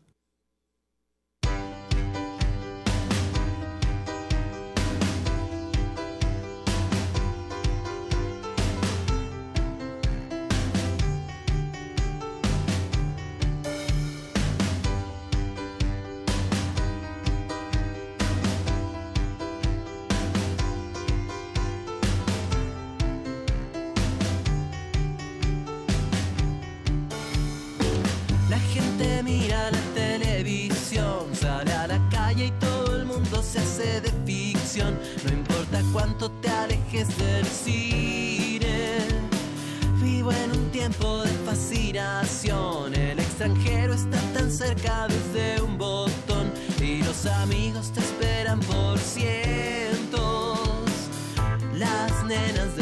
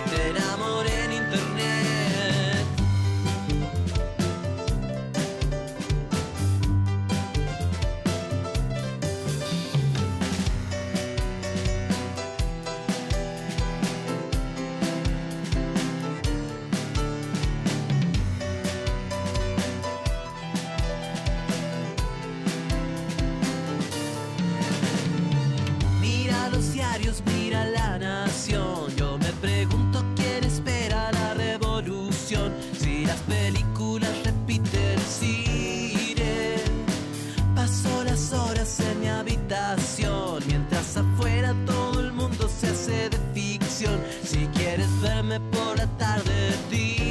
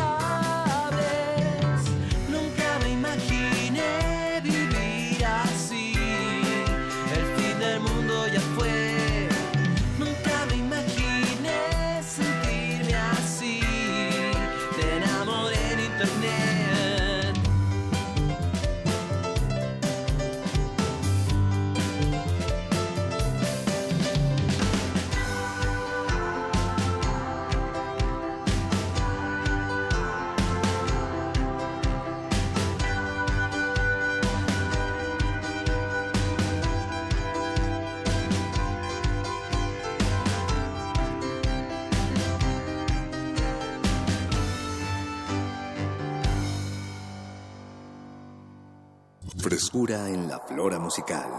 Cultivo de Jercias.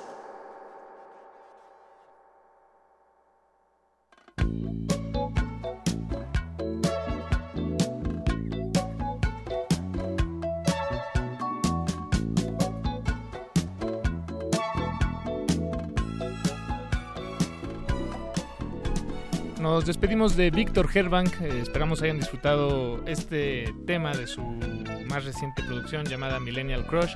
Escuchamos la canción Religión por Cables y les recordamos que se presentará el próximo 5 de mayo en la Biblioteca Vasconcelos. Ya se fue el disco, me parece que, que regalamos al aire.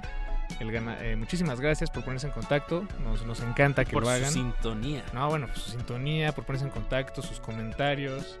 Y aunque sean, aunque nunca se hayan puesto en contacto con nosotros, eh, pero, pero si, si están ahí, gracias, enormes gracias. la magia de la radio, eh, esta intimidad que se crea a través de los oídos a distancia. Y bueno, este espacio cultivo de hercios, aparte de traer música fresquecita, fresquecita eh, pues también eh, los queremos invitar a, a un- a una convocatoria que se va a realizar. eh, y para eso tenemos en la línea telefónica a... ¿A quién A tenemos? Ángel Armenta. A- Ángel. Hola. Hola, Hola, Ángel. buenas noches. Buenas noches. Hola Ángel, buenas noches, ¿cómo ¿me estás? bien, bien? Bien, ya te, Te escuchamos bien. Bien, pues, pues aquí varados después del tormentón que cayó. Ah, sí, pues, granizó y todo, ¿verdad? Te, te estás gacho, atorado. estuvo Órale. Pero qué bueno que te podemos contactar. Pues Ángel, eh, no, a ti Ángel, eh, platícanos sobre Sonograma, el encuentro sobre gestión y música. Y bueno, ya estamos este, superpuestos para, para este nuevo este nuevo encuentro que tenemos en la Ciudad de México. Es un encuentro que prácticamente eh, intenta intenta reunir a gestores y músicos de todo el de todo el continente. Y bueno, eh, será el próximo, bueno, próximo es un decir porque todavía falta un rato, 18 y 19 de octubre Ajá. eh, en el Centro eh, de Cultura Digital. CCD ahí en la suavicrema. Abajo de la Ándale, suavicrema. Exactamente, exactamente. ¿Y, y qué va a pasar ah, ahí? ¿Cuál es el, eh, ¿Cuáles son los ejes que, que- buscan explorar o, que quieren ahí que, converjan? Bueno, pues, este, digamos que el encuentro se divide en dos partes, una una muy marcada por por la academia, que estamos recibiendo ponencias, eh, son cuatro ejes los que estamos manejando, que es modelos de gestión en torno a la música, plataformas digitales y nuevos medios de comunicación, eh, eh, plataformas de financiación para la música, esto de, de- del crowdfunding, eh, becas institucionales y el último el último eje que estamos manejando son eh, festivales y, y participación ciudadana en encuentros de música. Esos son los cuatro ejes que estamos manejando. Eh, la convocatoria cierra el 18 de mayo. Pueden 18 checarla de en, mayo. en- Así es, pueden checar este, todas las bases, este, están ahí perfectamente explicadas con, con fechas, ejes y todo lo que necesitan saber para mandar. Y este y la otra parte, bueno, se divide con talleres, eh, paneles, eh, conversatorios y vamos a traer buenas buenas apuestas musicales. Ah, bien, bien. Todo el, todo el paquete. Entonces, si, si alguien quiere participar en este, en este evento, bueno, en esta convocatoria, en este, en estas ponencias, eh, pues se tiene que inscribir, ¿verdad? Y, y, y para eso la información está, ustedes la dan en Sonograma Encuentros sobre Gestión y Música. Así es, sí, en, la- en las redes sociales pueden checar el, el documento, lo pueden descargar. Eh, no, no, no nos quisimos ver tan institucionales, pero bueno, sí con un mínimo de lineamientos que nos ayuden a, a, a que el encuentro sea bastante provechoso para todos. Ya, claro. Pues bien, en- enhorabuena que, que se que se hagan este estos ejercicios de pues de juntar a, a talentos y, y- y ver qué, qué otras cosas salen, ¿no? Exacto, sí va a haber bastante bastante eh, movimiento creativo ahí. Vamos a tener a, a gente importante sobre el periodismo y, y la música en México. Buenísimo, Ángel. Pues de, de aquí a octubre cuenta con que le eh, repasaremos esta invitación pa- para, para que no se pierda en el aire y, y- y, pues asegurarnos de que sea un, un evento exitoso. Ah, pues les agradezco mucho y están eh, cordialmente invitados a ver qué podemos hacer juntos. Eso, Ángel. Muchísimas gracias. Eh, No, al contrario. No, que estés muy bien y aquí nos, nos escuchamos próximamente. Un abrazo para todos. Abrazo, abrazo. Les, les recordamos, el, el evento es Sonograma, así se llama, así lo encuentran. Eh, pueden estar al pendiente de sus propias redes o de las de Resistencia Modulada y bueno, si, si les interesa pueden ponerse en contacto con nosotros, con los chavos de Sonograma directamente. Y si siguen en cultivo de ejercios, eh, de aquí a octubre probablemente vuelvan a escuchar sobre esto. Claro que sí, en, en agosto cumpliremos cuatro años. Eso. Eso. A ver y- qué pasa. Y bueno, pues celebremos más el milagro de la música en el aire. Escuchamos un tema de nuestros siguientes invitados. Así es, vamos a charlar con Toque Bulanga y para calentar los aires les regalamos este tema que se llama Tus Lunares y volvemos con los genios que- detrás de este Para platicar. Así es. Cultivo de hercios.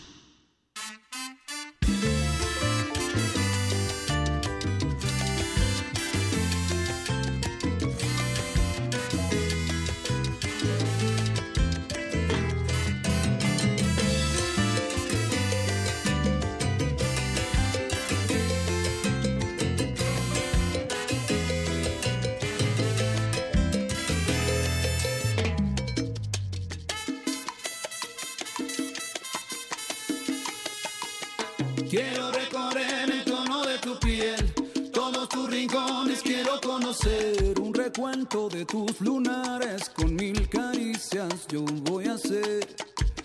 Esa mirada que me quiere comer, yo sé que la tienes para enloquecer, porque tú sabes me estás matando, estás acabando, no sé qué hacer. Mujer que miras con esas ganas que tú te guardas para esconder.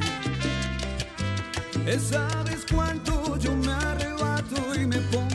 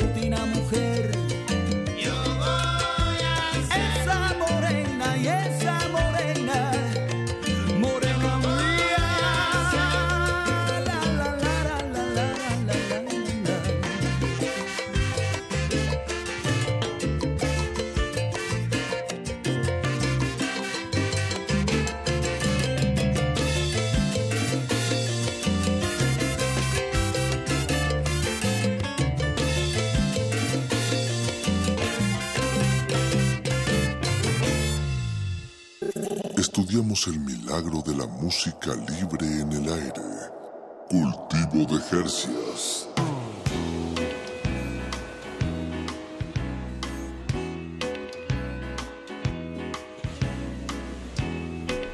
Eh, estamos de vuelta. Estamos de vuelta. Estamos en- de vuelta. En cultivo de ejercios, aquí en Resistencia Modulada. La vitrina sonora de, de Resistencia Modulada.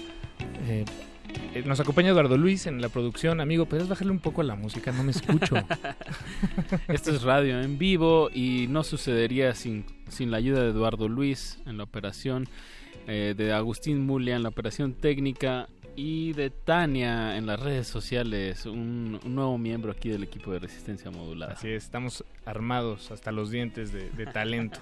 bueno, pues damos inicio a la segunda charla que tendremos en la emisión de hoy y nuestros sujetos de estudio ya se encuentran en la cabina. Le damos la bienvenida, por supuesto, a Toque Bulanga, muchachos. Manifiéstense. Wow, casa, casa llena. No, para hacerlo menos estron- estruendoso, a veces nos gusta hacer chasquiditos Ah, para uh, radiofónicos. de nuevo. Exacto, más delicado. Aprovechando tantas manos. Y pues ya escuchamos, acaban de escuchar un tema de Toque Bulanga. Se llama Tus Lunares. Eso. Mucho, pues lo, lo se siente el sabor, el sabor latino. Eh, ¿Nos pueden describir cómo, cómo está organizada, o sea, cómo está formada esta eh, Toque Bulanga en cuestión de instrumentación? ¿Qué toca cada uno? Eh, Iván. Iván, Iván. ah, Iván, yo. no, p- sí. Soy yo, Ah, soy tú eres Iván, Sí. perdón, me confundí. Jonas, Jonas, Jonas. Jonás, Jonás. Perdón, son, Casi- son casi latinas, Pero no, no tenemos que ir en orden. Ah, sí, no, no. estamos, es radio, Paco. Sí, no tienes razón, las voces son da lo mismo. Exacto. quien, quien quiera dar el brinco, muchachos. Exacto. Bueno, pues, eh, muchachos, si me lo permiten, miedo. me lo permiten, muchas gracias. Bueno, pues yo soy Héctor, este, me dicen el ganso. El ganso. Soy saxofonista. Sin. Eh, y bueno, la, la banda ya ahorita está pues eh, ya con, a punto de cumplir el ciclo de, de la presentación de su primer disco. Y bueno, pues andamos también nosotros armados hasta los dientes, ¿no? Eh, en- tenemos eh, pues de base tres, tres percusiones, timbal, eh, conga, bongo, campana. Eh, percusión menor, obviamente, güiros y las maraquitas, todo ese rollo. Este, tenemos tres metalitos, ¿no? Sax alto, este, trombón, trompeta. Y tenemos ahí este, tres cubano, pianito, este, este, pianito y bajo. Bien. No, Y bueno, los sí, y los coritos también. pues, dependiendo. Yes, todo se lo supo. Bien, Todos, todos, todos. Hice la tarea. hice la O sea, tarea. son nueve músicos sobre escenario. Sí, nueve. Aproximadamente. A veces más, a veces menos. A veces más, a veces- exactamente. Depende de quién se, quién se quiere dejar consentir. Exactamente. Depende también lo que el cliente pida, ¿no? En muchas Claro. Pero regularmente sí somos de nueve a... De nueve, hemos llegado a ser hasta 11 músicos. Ok, Es-. ¿Y, y cómo empezó esta loca aventura? ¿Quién dijo, quién tuvo la loca idea de organizar a, a, a 11 individuos para, para llevar la imposibilísima tarea de, de organizarlos y llevarlos de un lado a otro? Pues seguimos, seguimos en la tarea de, de seguirnos organizando, ¿no? De entrada. Este, pues el proyecto lo iniciamos, eh, bueno, yo soy Fernando Campos, mejor conocido como El Pata, Ajá. o no tan conocido, pero bueno, soy yo. Este, y yo empecé el proyecto aquí con, con mi camarada Ganso, lo iniciamos hace aproximadamente unos siete años. Eh, y pues empezamos con esta búsqueda, ¿no? Eh, nos enamoramos del son cubano tradicional y empezamos como a querer hacer eh, esta música, ¿no? Nos dimos cuenta que es un género muy difícil de, de hacer, muy, muy, muy difícil. De hecho, este, creo que es un género que jamás se termina de aprender, ¿no? Y este y por otro lado, pues también tenemos esta necesidad de hacer música propia, ¿no? Nuestras canciones y pues muy a la par también eh, nosotros nacimos de los movimientos sociales, ¿no? A raíz de, de los movimientos sociales, obviamente de izquierda, ¿no? Eh, apoyamos a, a- diversas organizaciones sociales y pues ahí es donde hemos como iniciado nuestro camino, ¿no? Eh, la mayoría de los temas pues tienen un tinte social, básicamente. Ahí Y es como los- por los ahí... lazos eh, Sí, sí, con, sí. Con, con grupos, con personas que, que me imagino, eh, foros, eh, digo, estoy... Sí, eh, desde tocar en la banqueta, sí, este, en los Sí. mítines con un, son- con un equipo de sonido terrible, hasta pues estar acompañando las marchas, estar este, acompañando las luchas, ¿no? Aportando lo que nosotros sabemos hacer, que es la música. Y, y estas eh, de- decían que, que nacieron de, de los movimientos sociales. ¿En, en qué contexto se, se, Hace siete se, entienden ustedes mismos? ¿no? 2011. Este, aproximadamente. Pre, Sí. Prepeña, digo, perdón, pre Calderón. Pre-Calderón. Por ahí, de hecho fue como por ahí cuando ocurrió este asunto de Atenco. ¿no? Eh, como más o menos por ahí. Como por ahí. Fue, que fue que iniciamos y después eh, formamos parte específicamente Ganso y yo de, un- de una banda que ya tiene muchos años tocando, que se llama Son de Maíz. Este, después de ahí nos, nos, nos- nos salimos de este proyecto y iniciamos este proyecto de, de Toque Bulanga. ¿No? Y nosotros en su momento pertenecimos al Frente Zapatista este, y organizábamos eventos político-culturales en la zona de Azcapotzalco. Y ahí organizábamos eventos y ahí tocábamos nosotros y etcétera, etcétera, ¿no? Fuimos miscuyéndonos ahí en, en este proceso del son de maíz conocimos a, a Jonathan, Hola, hola. a Raciel y él se integró Johnny. al proyecto ahí.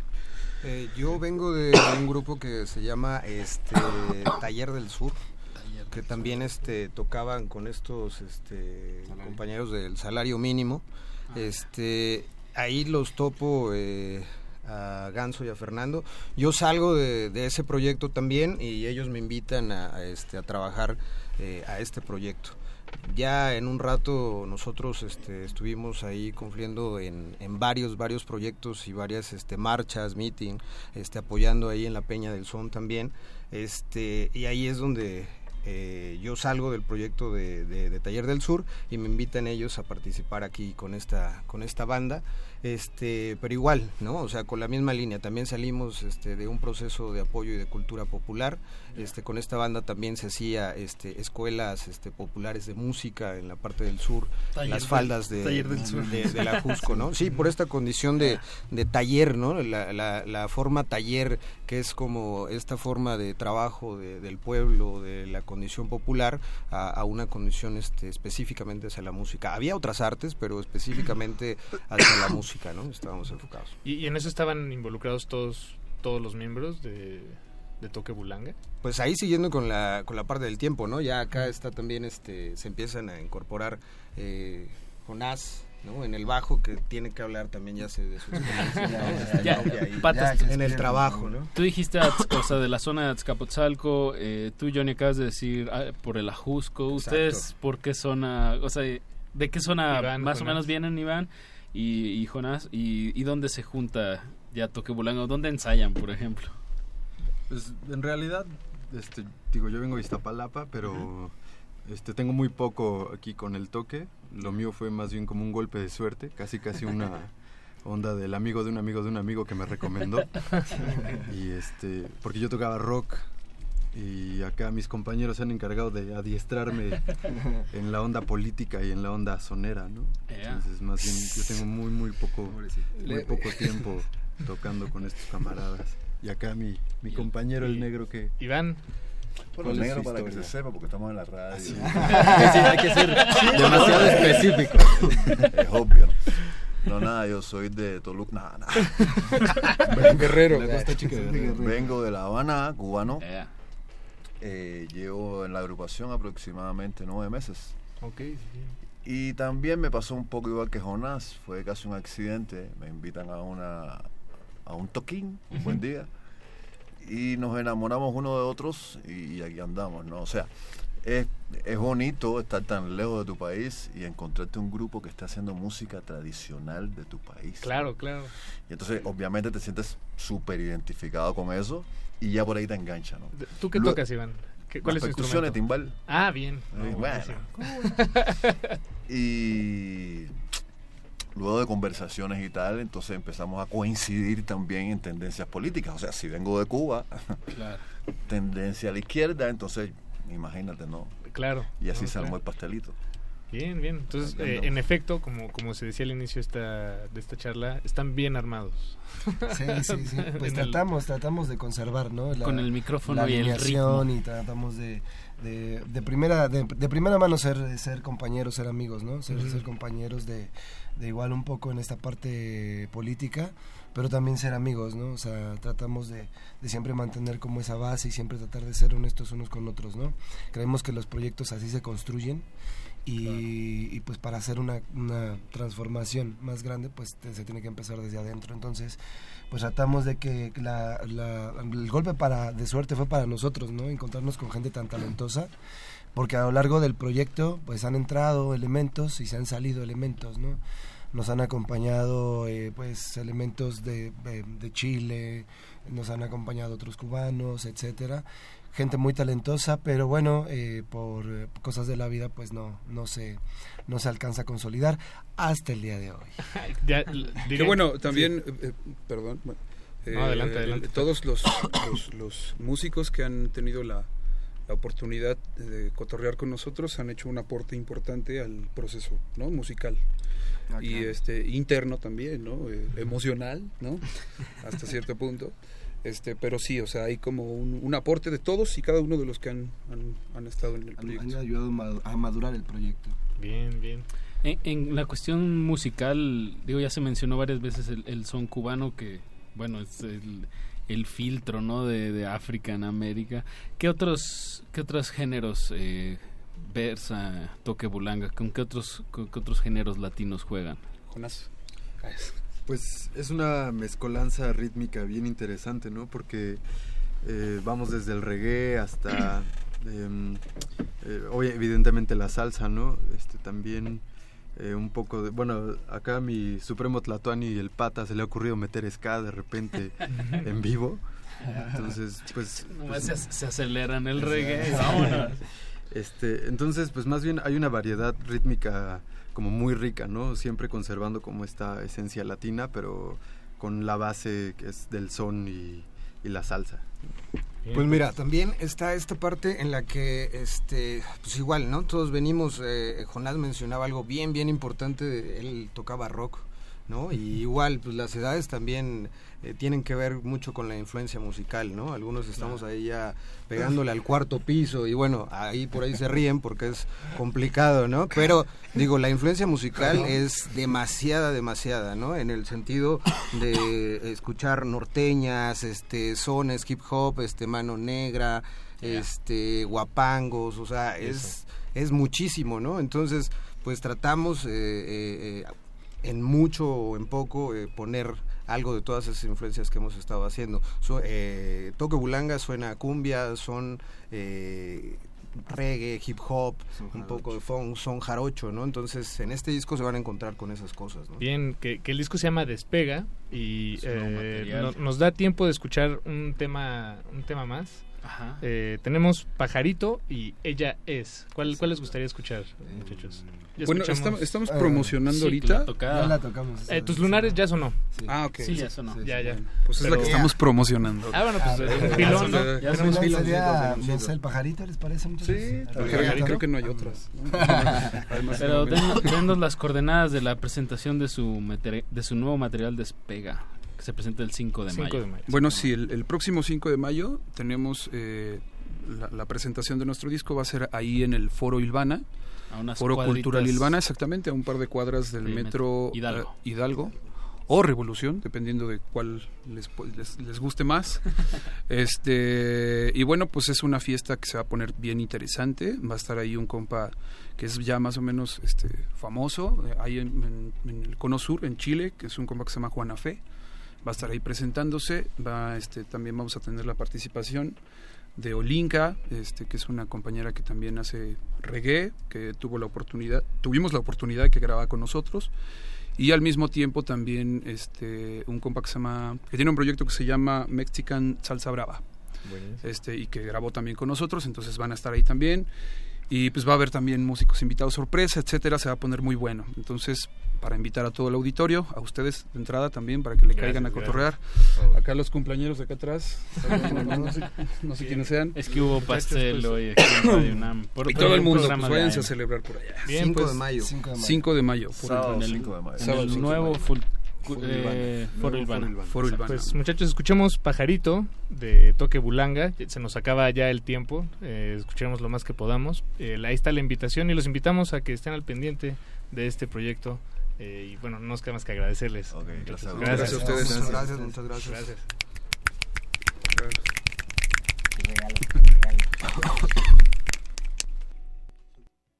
Cultivo de hercios.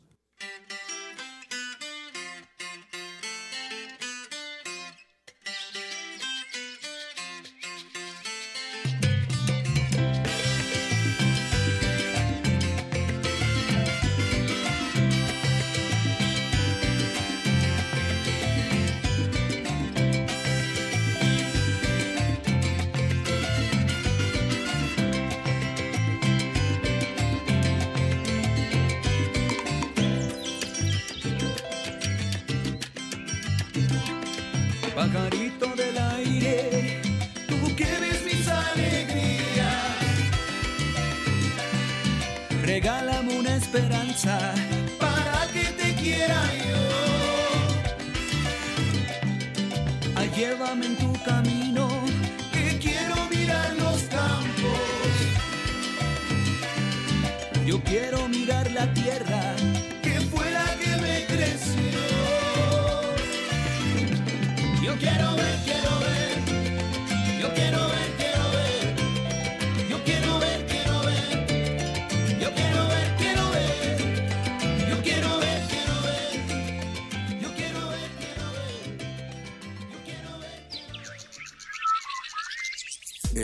Invernadero sónico debe cerrar sus puertas.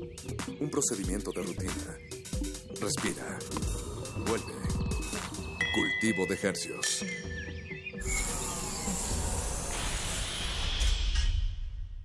Resistencia modulada. A los 19 años, Hernán Bravo Varela ganó el premio de poesía joven Elías Nandino. Escúchalo en descargacultura.unam. La vejez es una vendimia que ignora el logro anterior. Asumir la responsabilidad de una mano tiernamente asesina. El júbilo de avalar el hecho de que una naturaleza pequeña, redonda, nos pertenezca al arrancarla. En cualquier lugar, en cualquier momento. www.descargacultura.unam.mx ¿Por qué no te duermes? Ya medio pendiente. Por lo de Julia. Sí, ahora que tenemos maestras tan bien preparadas y que Julia está tan contenta, el PG quiere echar atrás la reforma. Ni siquiera quiere que los niños aprendan inglés. Tengo miedo. Tranquila, va a ganar mí. Confía en mí, voy a ser tu presidente. Y en mi gobierno, los maestros van a estar mejor capacitados y mejor pagados. José Antonio Meade, candidato a presidente de la República por la coalición Todos por México, PRI-PBM Nueva Alianza. PRI. PRD, Izquierda Hoy. Somos la izquierda que se identifica con las y los jóvenes, convencidos de lo que creemos, porque cuando dicen desigualdad, reclamamos igualdad. Cuando dicen jerarquía, reivindicamos la equidad. Cuando imponen control, decimos respeto a la diversidad. Y cuando hay abusos, exigimos nuestros derechos, los de todas y todos, sin distinciones. Estas son nuestras causas, es la actitud con la que vivimos. Hoy es nuestro tiempo y estamos seguros de una cosa. Somos la izquierda de hoy. La revista de la universidad en radio. Te invitamos a escuchar esta serie, donde cada mes diferentes personalidades se darán cita para dialogar sobre los conceptos a los que se enfrenta día con día el ser humano. Música, extinción, revolución, palabras. Cada tema será abordado desde la visión de nuestro invitado semanal. Dialoga con nosotros todos los jueves a las 16 horas por el 96.1 de FM, en el papel, en la pantalla, en las ondas y en la web. La revista de la universidad abre el diálogo en Radio UNAM. Experiencia sonora.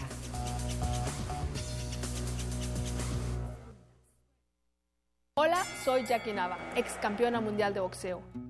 Creo que en la política y en el deporte uno debe de jugar limpio, sin trampas.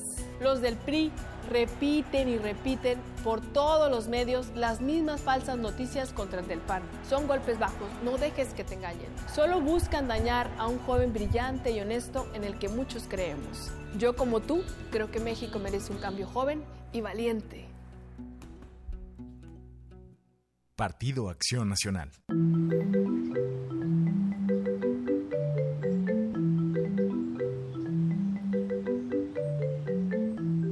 Movimiento Ciudadano es más que una canción. Ya logramos eliminar el fuero en Jalisco y en Nuevo León. Y no solo eso, hemos dado la batalla dos años para hacerlo en todo México. Únete a este movimiento y ayúdanos a acabar con el pasaporte de la impunidad de los políticos corruptos. El futuro está en tus manos.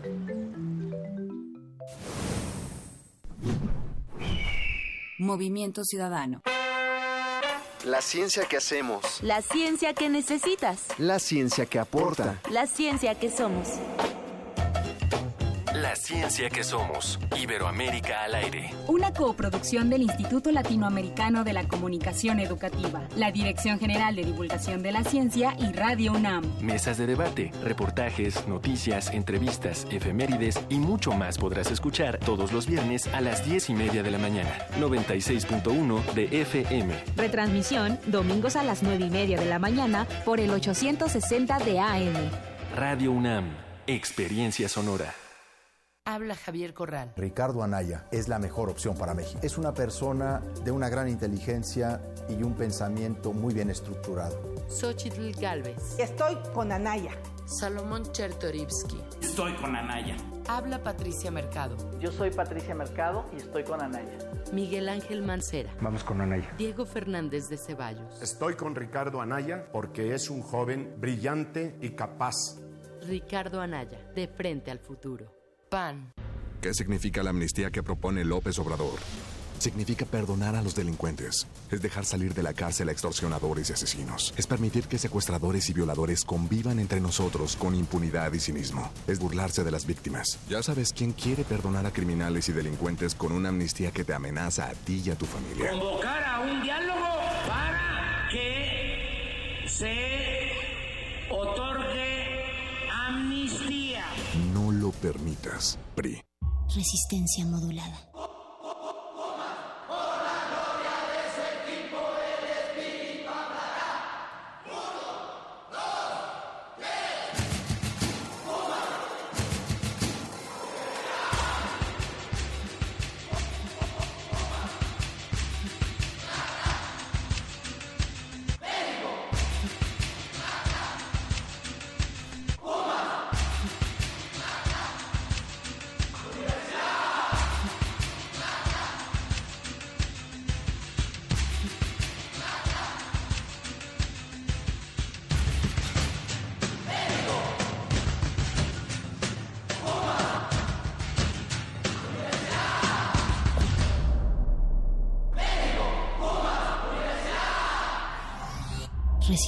Modulada.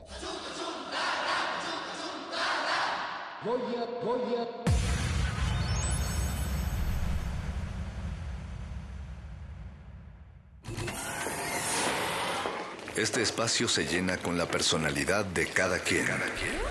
Este espacio suena igual que el pasado y las aficiones de una persona. Aquí los individuos entran a descomponerse en las partículas musicales que los conforman. Playlist. Conciertos unipersonales de amplio formato. Play, play, play, play, listo.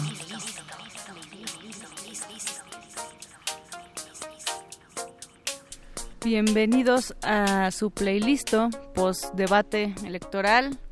Prometemos que esta sección no será tan deprimente ni tan aburrida como lo sucedido hace unas horas en el Palacio de Minería. Mi nombre es Mónica Sorrosa y agradezco a quienes están escuchando. Si van en su coche y sigue lloviendo, avísennos por qué zona de la ciudad o si van también en la bici.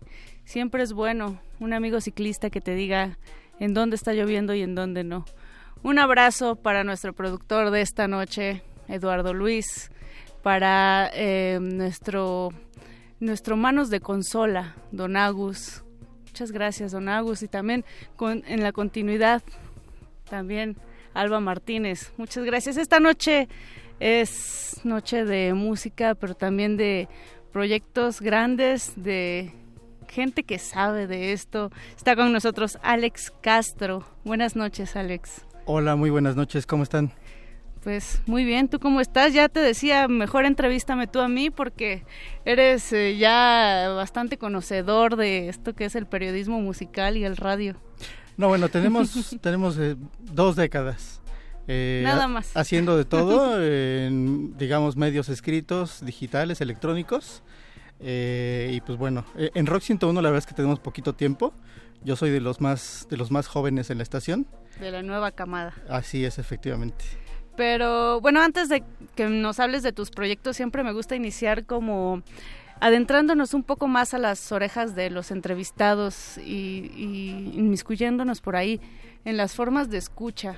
¿Cómo, ¿Cómo te gusta? Después de estos 20 años, Alex, de hacer periodismo musical, supongo que escuchas acetatos, CDs, eh, también por ahí YouTube, Spotify, pero ¿cuáles son tus formas de consumo y qué prefieres? ¿Cómo prefieres escuchar? La verdad es que justamente he llegado un momen- a un momento en el que no le hago el feo a ningún formato. Eh, todos los que... Vaya, ni al minidisc siquiera, ¿no?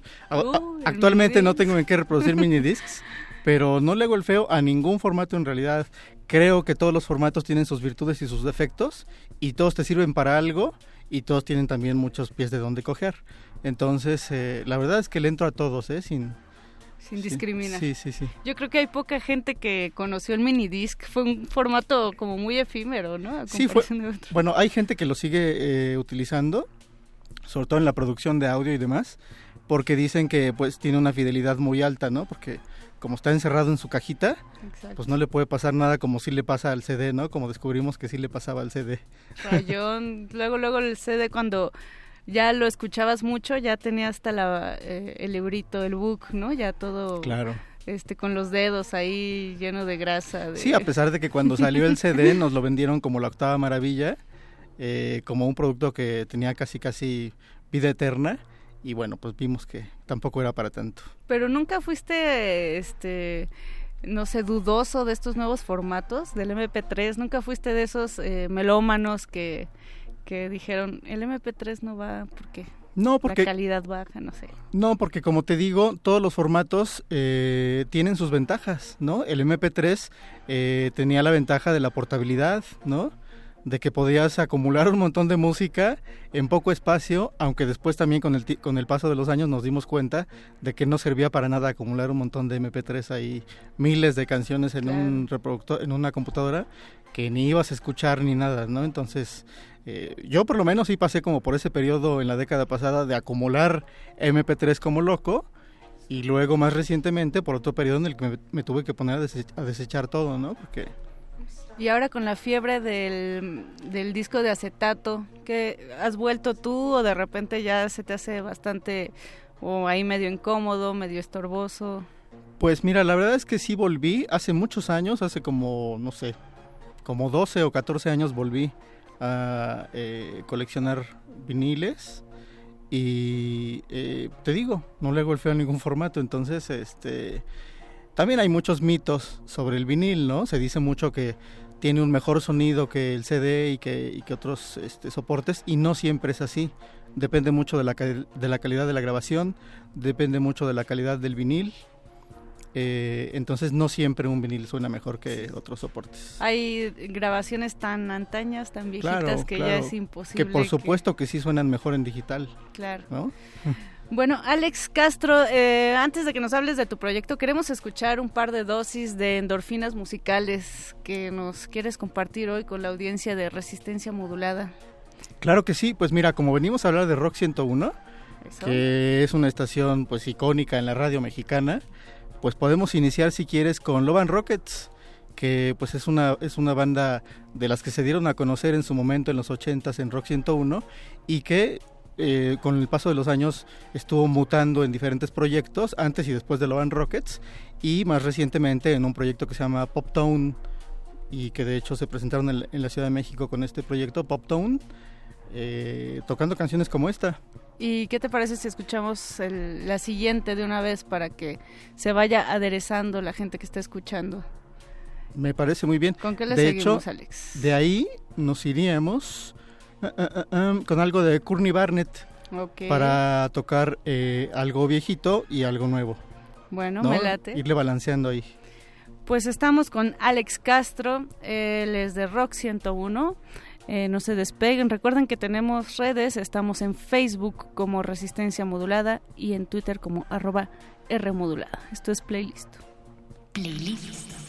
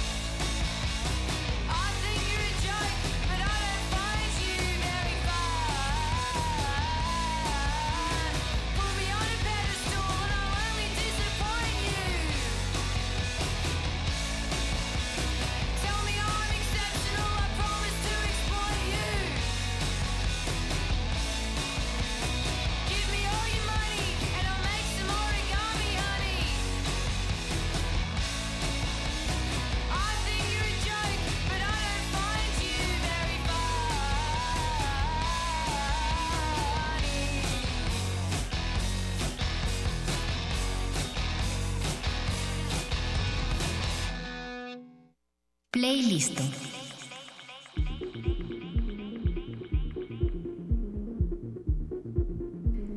Esto es Playlist, es Resistencia Modulada y estoy con un invitadazo, Alex Castro, que me está dando clases de radio. de ninguna manera, no, no, no. Porque sin duda llevas muchísimo tiempo en este ambiente, Alex. Conoces, te tocó escuchar Rock 101 cuando se transmitía por FM. Ahora eres parte de esta nueva plataforma que se llama también Rock 101, pero que ya es una dinámica diferente, creo yo. Cuéntame, ¿cómo, ¿cómo cambia esto diametralmente? Claro, pues mira, eh, me tocó efectivamente crecer con Rock 101 en la FM. Eh, y bueno, en esos tiempos, en los 80s y partes de lo, parte de los 90s, pues en realidad lo, lo, que sucedía era que como escucha, estabas todo el tiempo sorprendiéndote con lo que, con lo, con lo que oías, ¿no? Todo el tiempo descubriendo música nueva, no, música que no sonaba en, otro, en otros lados, ¿no?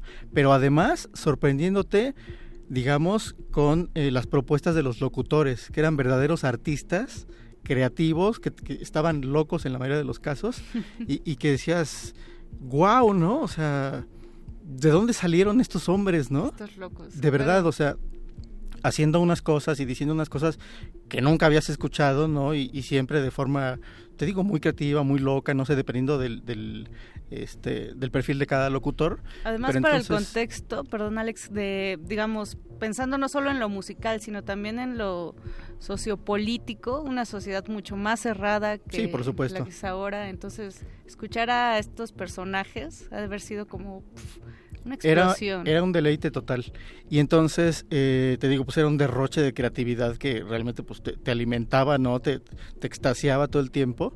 Y eh, ahora, pues ya, eh, digamos, la estación se terminó en FM en 1996 y ahora pues desde 2010 está en internet como Rock 101 online, ¿no? Ya de forma totalmente digital, transmitiendo eh, por internet y pues ahí estamos, digamos que un poco en, en, en lo que sí continúa eh, como el espíritu de la estación, pues es en esta forma como de mantenerse siempre a la vanguardia, ¿no? Como de tratar de estar siempre proponiendo música nueva, música fresca, música que probablemente no esté sonando en todos lados, pero que es importante darla a conocer y que es música que probablemente dentro de unos años esté sonando en todas partes o no, pero no importa, ¿no? Porque ya fue una propuesta de la estación, ¿no? Entonces, eso sí se mantiene, ese espíritu vanguardista.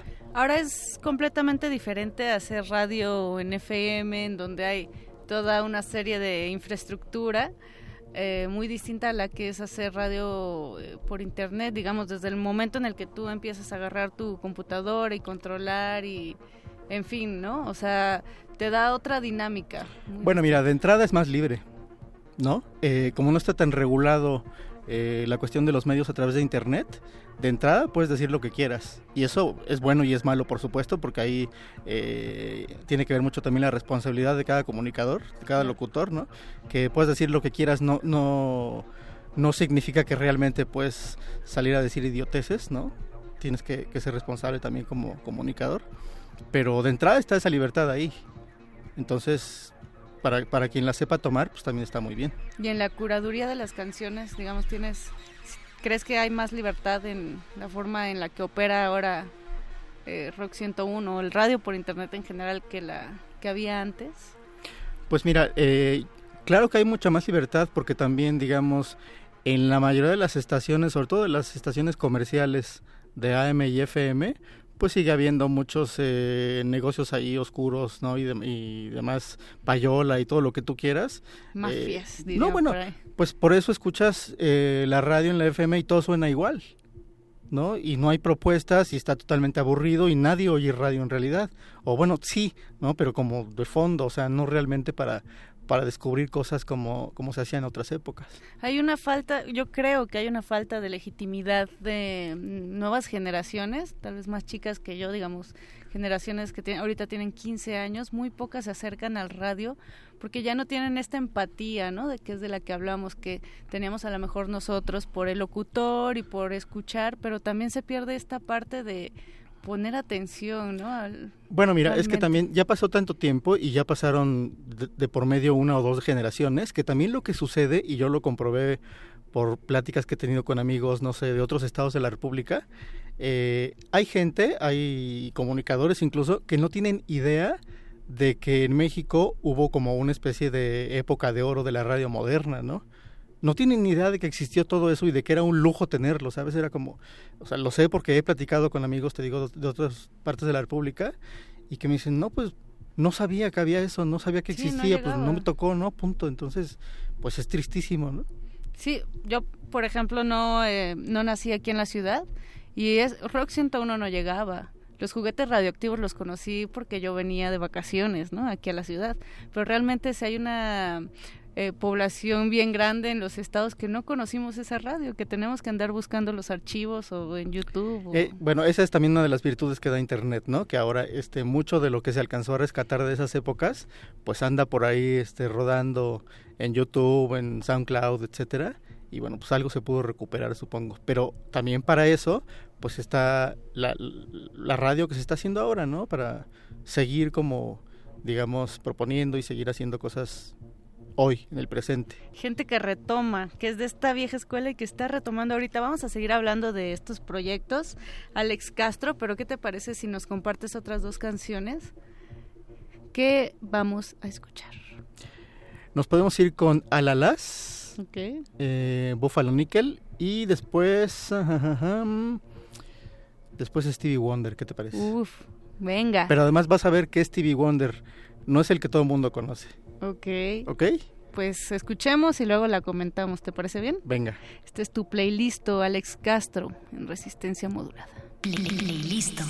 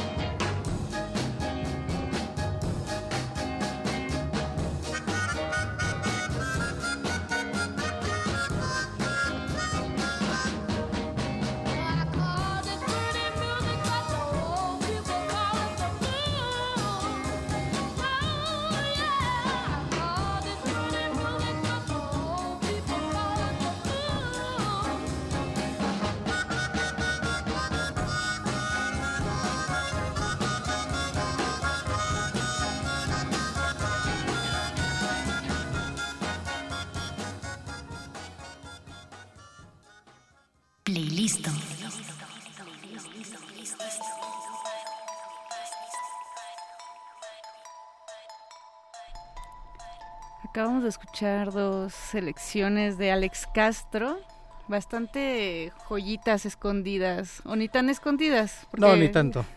Little Stevie Wonder. Little Stevie Wonder. Una joya, es lo máximo.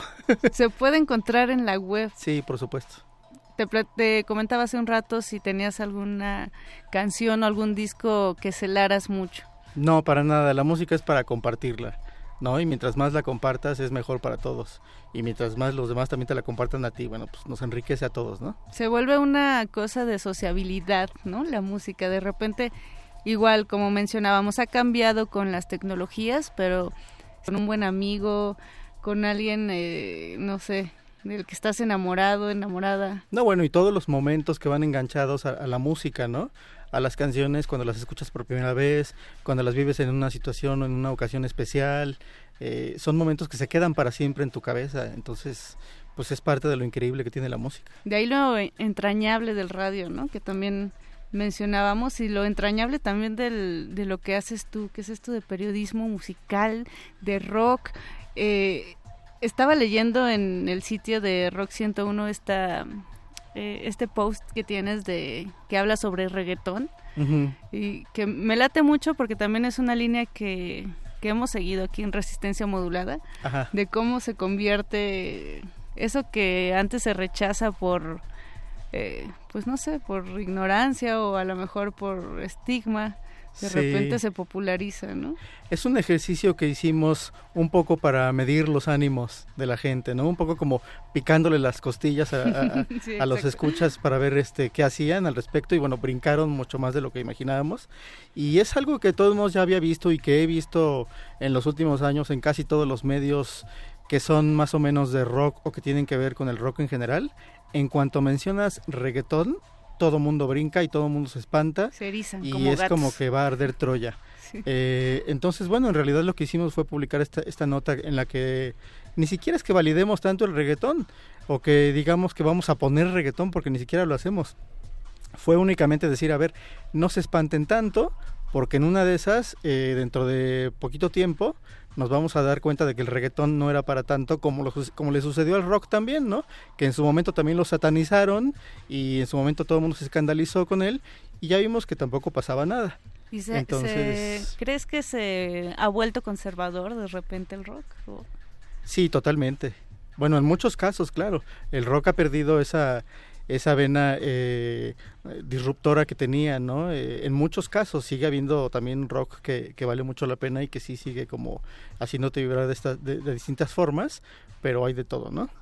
Ahora, en, digo, tú sabrás mucho más, eh, Alex, pero hay grupos de rock que todavía crees que la sigan prendiendo, rompiendo, así como como antaño? Sí, sí, por supuesto. Eh, si quieres más adelante ponemos algo de eso, un poco para este parte de la música que elegí para hoy eh, tiene un poco como esa intención.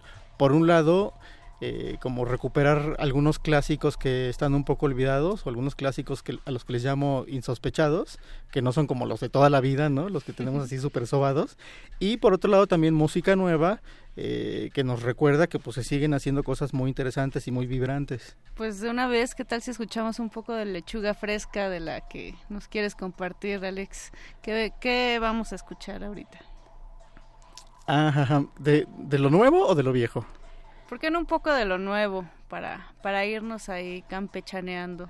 Ok, mira, nos podemos ir incluso con algo bien intenso. Es una banda española que se llama Quentin Gas y los cíngaros. Es una cuestión ahí muy espesa con influencias eh, flamencas. ¿Cómo los conociste a ellos? Pues eh, em, esto nos lo recomendó uno de los colaboradores que tenemos, que es corresponsal en España.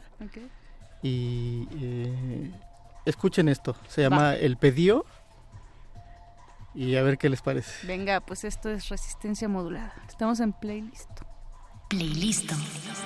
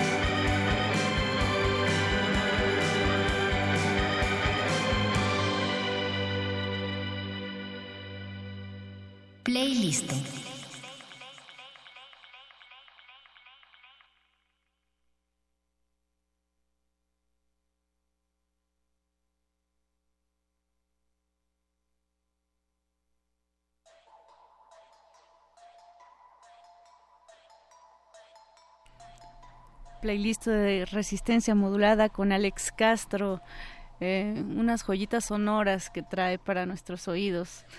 Eh, Alex, nos estás contando de este proyecto en el que participas, Rock 101, una entrañable escuela para muchas generaciones que quiere seguirlo siendo, además. Eh, pues ya tiene sorpresas. Ya lleva ocho años en línea. Este, ahí como haciendo su propio camino ahora en, en la red, en internet. Y este recién, además ahora celebramos dos aniversarios cada año porque celebramos el, el, aniversario en línea, pero también celebramos el aniversario de cuando se fundó la estación en los ochentas, porque pues hay muchísima gente que se sigue acordando y que sigue siempre así eh, con el dedo ahí, ¿no? De sí, el primero de junio nació Rock 101, ¿no? Entonces... Eh, Me encanta que estén entre estas dos generaciones entre estos dos tiempos y sigan ahí cosechando un montón de cosas. Van a tener sorpresas para su aniversario. Bueno, sí, mira, antes de eso eh, te quería contar, em, dentro de la programación habitual que tenemos, todos los jueves en la estación son eh, especiales, es decir, cada jueves, eh, todo el día completo lo dedicamos a un tema, que puede ser desde dedicarle a un artista, eh, como también puede ser dedicarle, por ejemplo, a un movimiento. Recientemente le dedicamos todo el día al, eh, al Me Too, al Yo también. Entonces, y durante todo el día, dura 12 horas ese especial, de 8 de la mañana a 8 de la noche. Entonces, cada uno de los turnos en vivo eh, aborda ese tema desde su perspectiva y durante todo el día van invitados que tienen que ver con ese tema. ¿no? Entonces, en algunos... ¿Hay forma, perdón Alex, de consultar esos especiales? Sí, por supuesto. Eh, qué bueno que me lo preguntas. Ahí en rock101online.mx tenemos una sección que se llama On Demand. Entonces, solamente tienes que registrarte y una vez que te registras tienes acceso a un montón de programas, eh, pues digamos, en formato de podcast, incluidos todos los especiales completitos. Ok. Y, ahora sí cuéntanos de este 34 aniversario de Rock 101. Eh, pues mira, esto, em, como te decía, que es el primero de junio, vamos a empezar desde el 31 de mayo con una eh, transmisión especial de 16 horas. Em, y a partir de ahí vamos a festejar durante tres semanas con programación especial. La primera semana se la vamos a dedicar a la cultura de los 2000 eh, igual con programas especiales, con invitados especiales relacionados con la cultura de estos 18 años que van del siglo, de los 2000 y también... Pero de todo o enfocado al, al rock, es decir, vamos a escuchar Lady Gaga. Bueno, eh, de todo, no creo que vayamos a escuchar Lady Gaga, pero en realidad es que todo podría pasar, ¿eh? eh en realidad es una cuestión bastante abierta y tiene que ver en realidad con, con la forma en que cada locutor y cada invitado quiera abordar sus temas pero no se censura a nadie, ¿no? Si alguien quiere poner Lady Gaga, pues lo puede hacer. Eso, eso, Aunque a la salida de la estación nos esperen con antorchas, no importa. Entonces, te decía, la primera semana eh, estará dedicada a la cultura de los 2000 y se va a completar con las mejores 101 canciones de los 2000 seleccionadas por el público. Ok. Es decir, eh, ya el público puede votar sí, por supuesto, efectivamente. Y la semana 2, vamos, vamos, digamos que vamos de adelante para atrás. La semana 2 estará dedicada a la cultura de los noventas y se completa con las mejores 101 canciones de los noventas elegidas por el público. Y, como te imaginarás, la tercera semana pues está dedicada a los ochentas, que es cuando nació Rock, 101. Eh, eh, con igual, o sea, todos esos temas, este, no solo desde lo musical, ¿no? sino también desde lo social, lo político, lo cultural, etcétera. Y también se completa con las mejores 101 canciones de los 80. Y esto va a suceder a partir del 31 de... Desde el 31 de mayo hasta el 21 de junio. Es decir, tres semanas. Y eh, bueno, pues pueden checar todos los detalles en rock101online.mx. Y si quieren seguirte a ti, Alex, ¿tienes alguna red eh, que compartas donde eh, nos muestres ahí lo, que publicas? Porque también haces muchos textos. Bueno, mi Twitter personal es DJ Concha y Toro No me preguntes por qué, simplemente, o sea, no me lo tomé en serio, ¿sabes? no me lo tomé en serio. Vi por ahí una botella y se me hizo fácil. Claro. Eh, también tenemos el Twitter de la estación que es eh, arroba R101CK, o sea, Rock 101 pero con el 101 en medio, R101CK. Ok. Ese es el Twitter de la estación y bueno, pues en cualquiera de esas dos este nos pueden encontrar. Y transmiten de domingo a lunes en, en la página, es decir, siempre hay música, siempre sí, por este, supuesto. está alguien chambeando detrás, hay un gran esfuerzo en, en, la estación para mostrar todo esto que nos estás platicando. Todo el tiempo hay música, claro, las 24 horas del día. ¿Es un eh, equipo muy grande? Pues más o menos, no sé que sea grande para ti, pero pues este... Google, nada. Yo creo que es un poco más pequeño que Google. Okay. Eh... Pero más grande que Resistencia Modulada. Mm, no sé, no sé, a lo mejor igual, a lo mejor igual.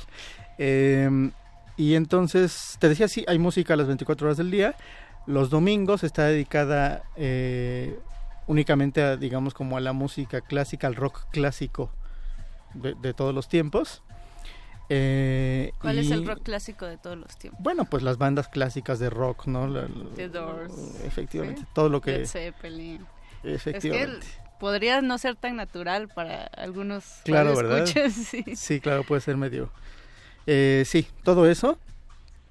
Y el resto de los días, eh, pues es música, como te decía, más eh, nueva, más reciente, con propuestas propias y eh, con programas en vivo de lunes a viernes. Eh, algunos especializados, cada uno con su carácter muy específico, ¿no? Algunos más rockeros, algunos más diversos. ¿Y tú tienes de... un, un, programa que se transmite los días? Lunes y martes, de 2 a 4 de la tarde, estamos con la Pop Life, que es como, mmm, pues yo le digo como una ensalada de, en realidad, pues de todos los géneros.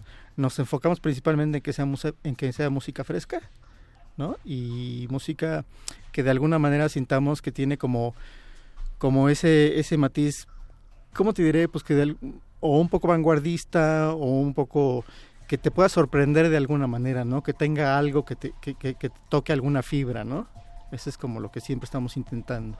Perfecto, pues Alex Castro, muchísimas gracias por habernos acompañado en este playlist de Resistencia Modulada. No, al contrario. Escúchenlo en la Pop Life de Rock 101. Muchísimas gracias a nuestro productor Eduardo Luis y a nuestro operador Andrés Ramírez. ¿Qué te parece si nos despedimos con una canción? Muy bien, ¿qué te parece si ya que estábamos con el Stevie Wonder eh, niño, uh -huh nos despedimos con el David Bowie, no tan niño, pero muy joven, la verdad. No. Tanto que no se llamaba David Bowie, sino David Jones. David Jones. Pues vámonos con David Jones. Mi nombre es Mónica Sorrosa. Mañana resistencia modulada a partir de las 8 de la noche. Listo.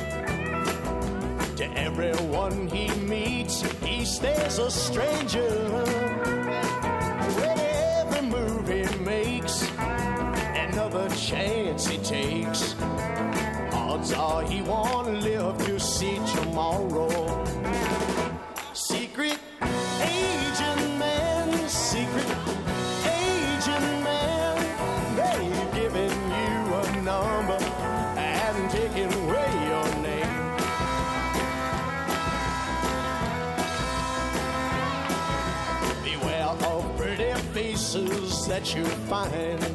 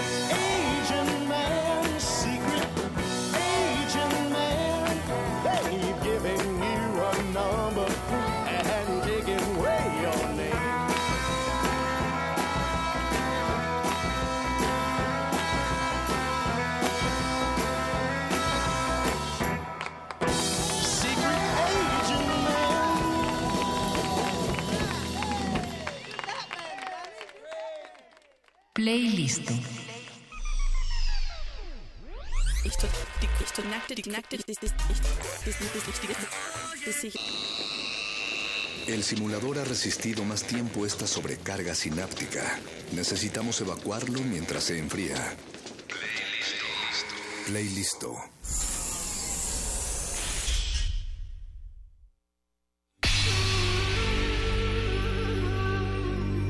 Siglos nos hemos hecho escuchar. Nacimos como parte de esa inmensa mayoría. Hablar, Escuchar, debatir, proponer, cuestionar.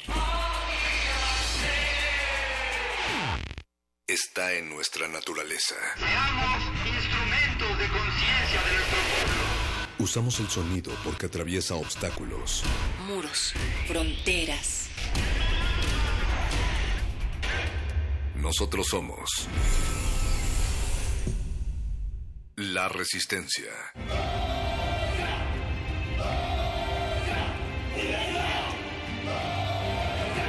Resistencia modulada.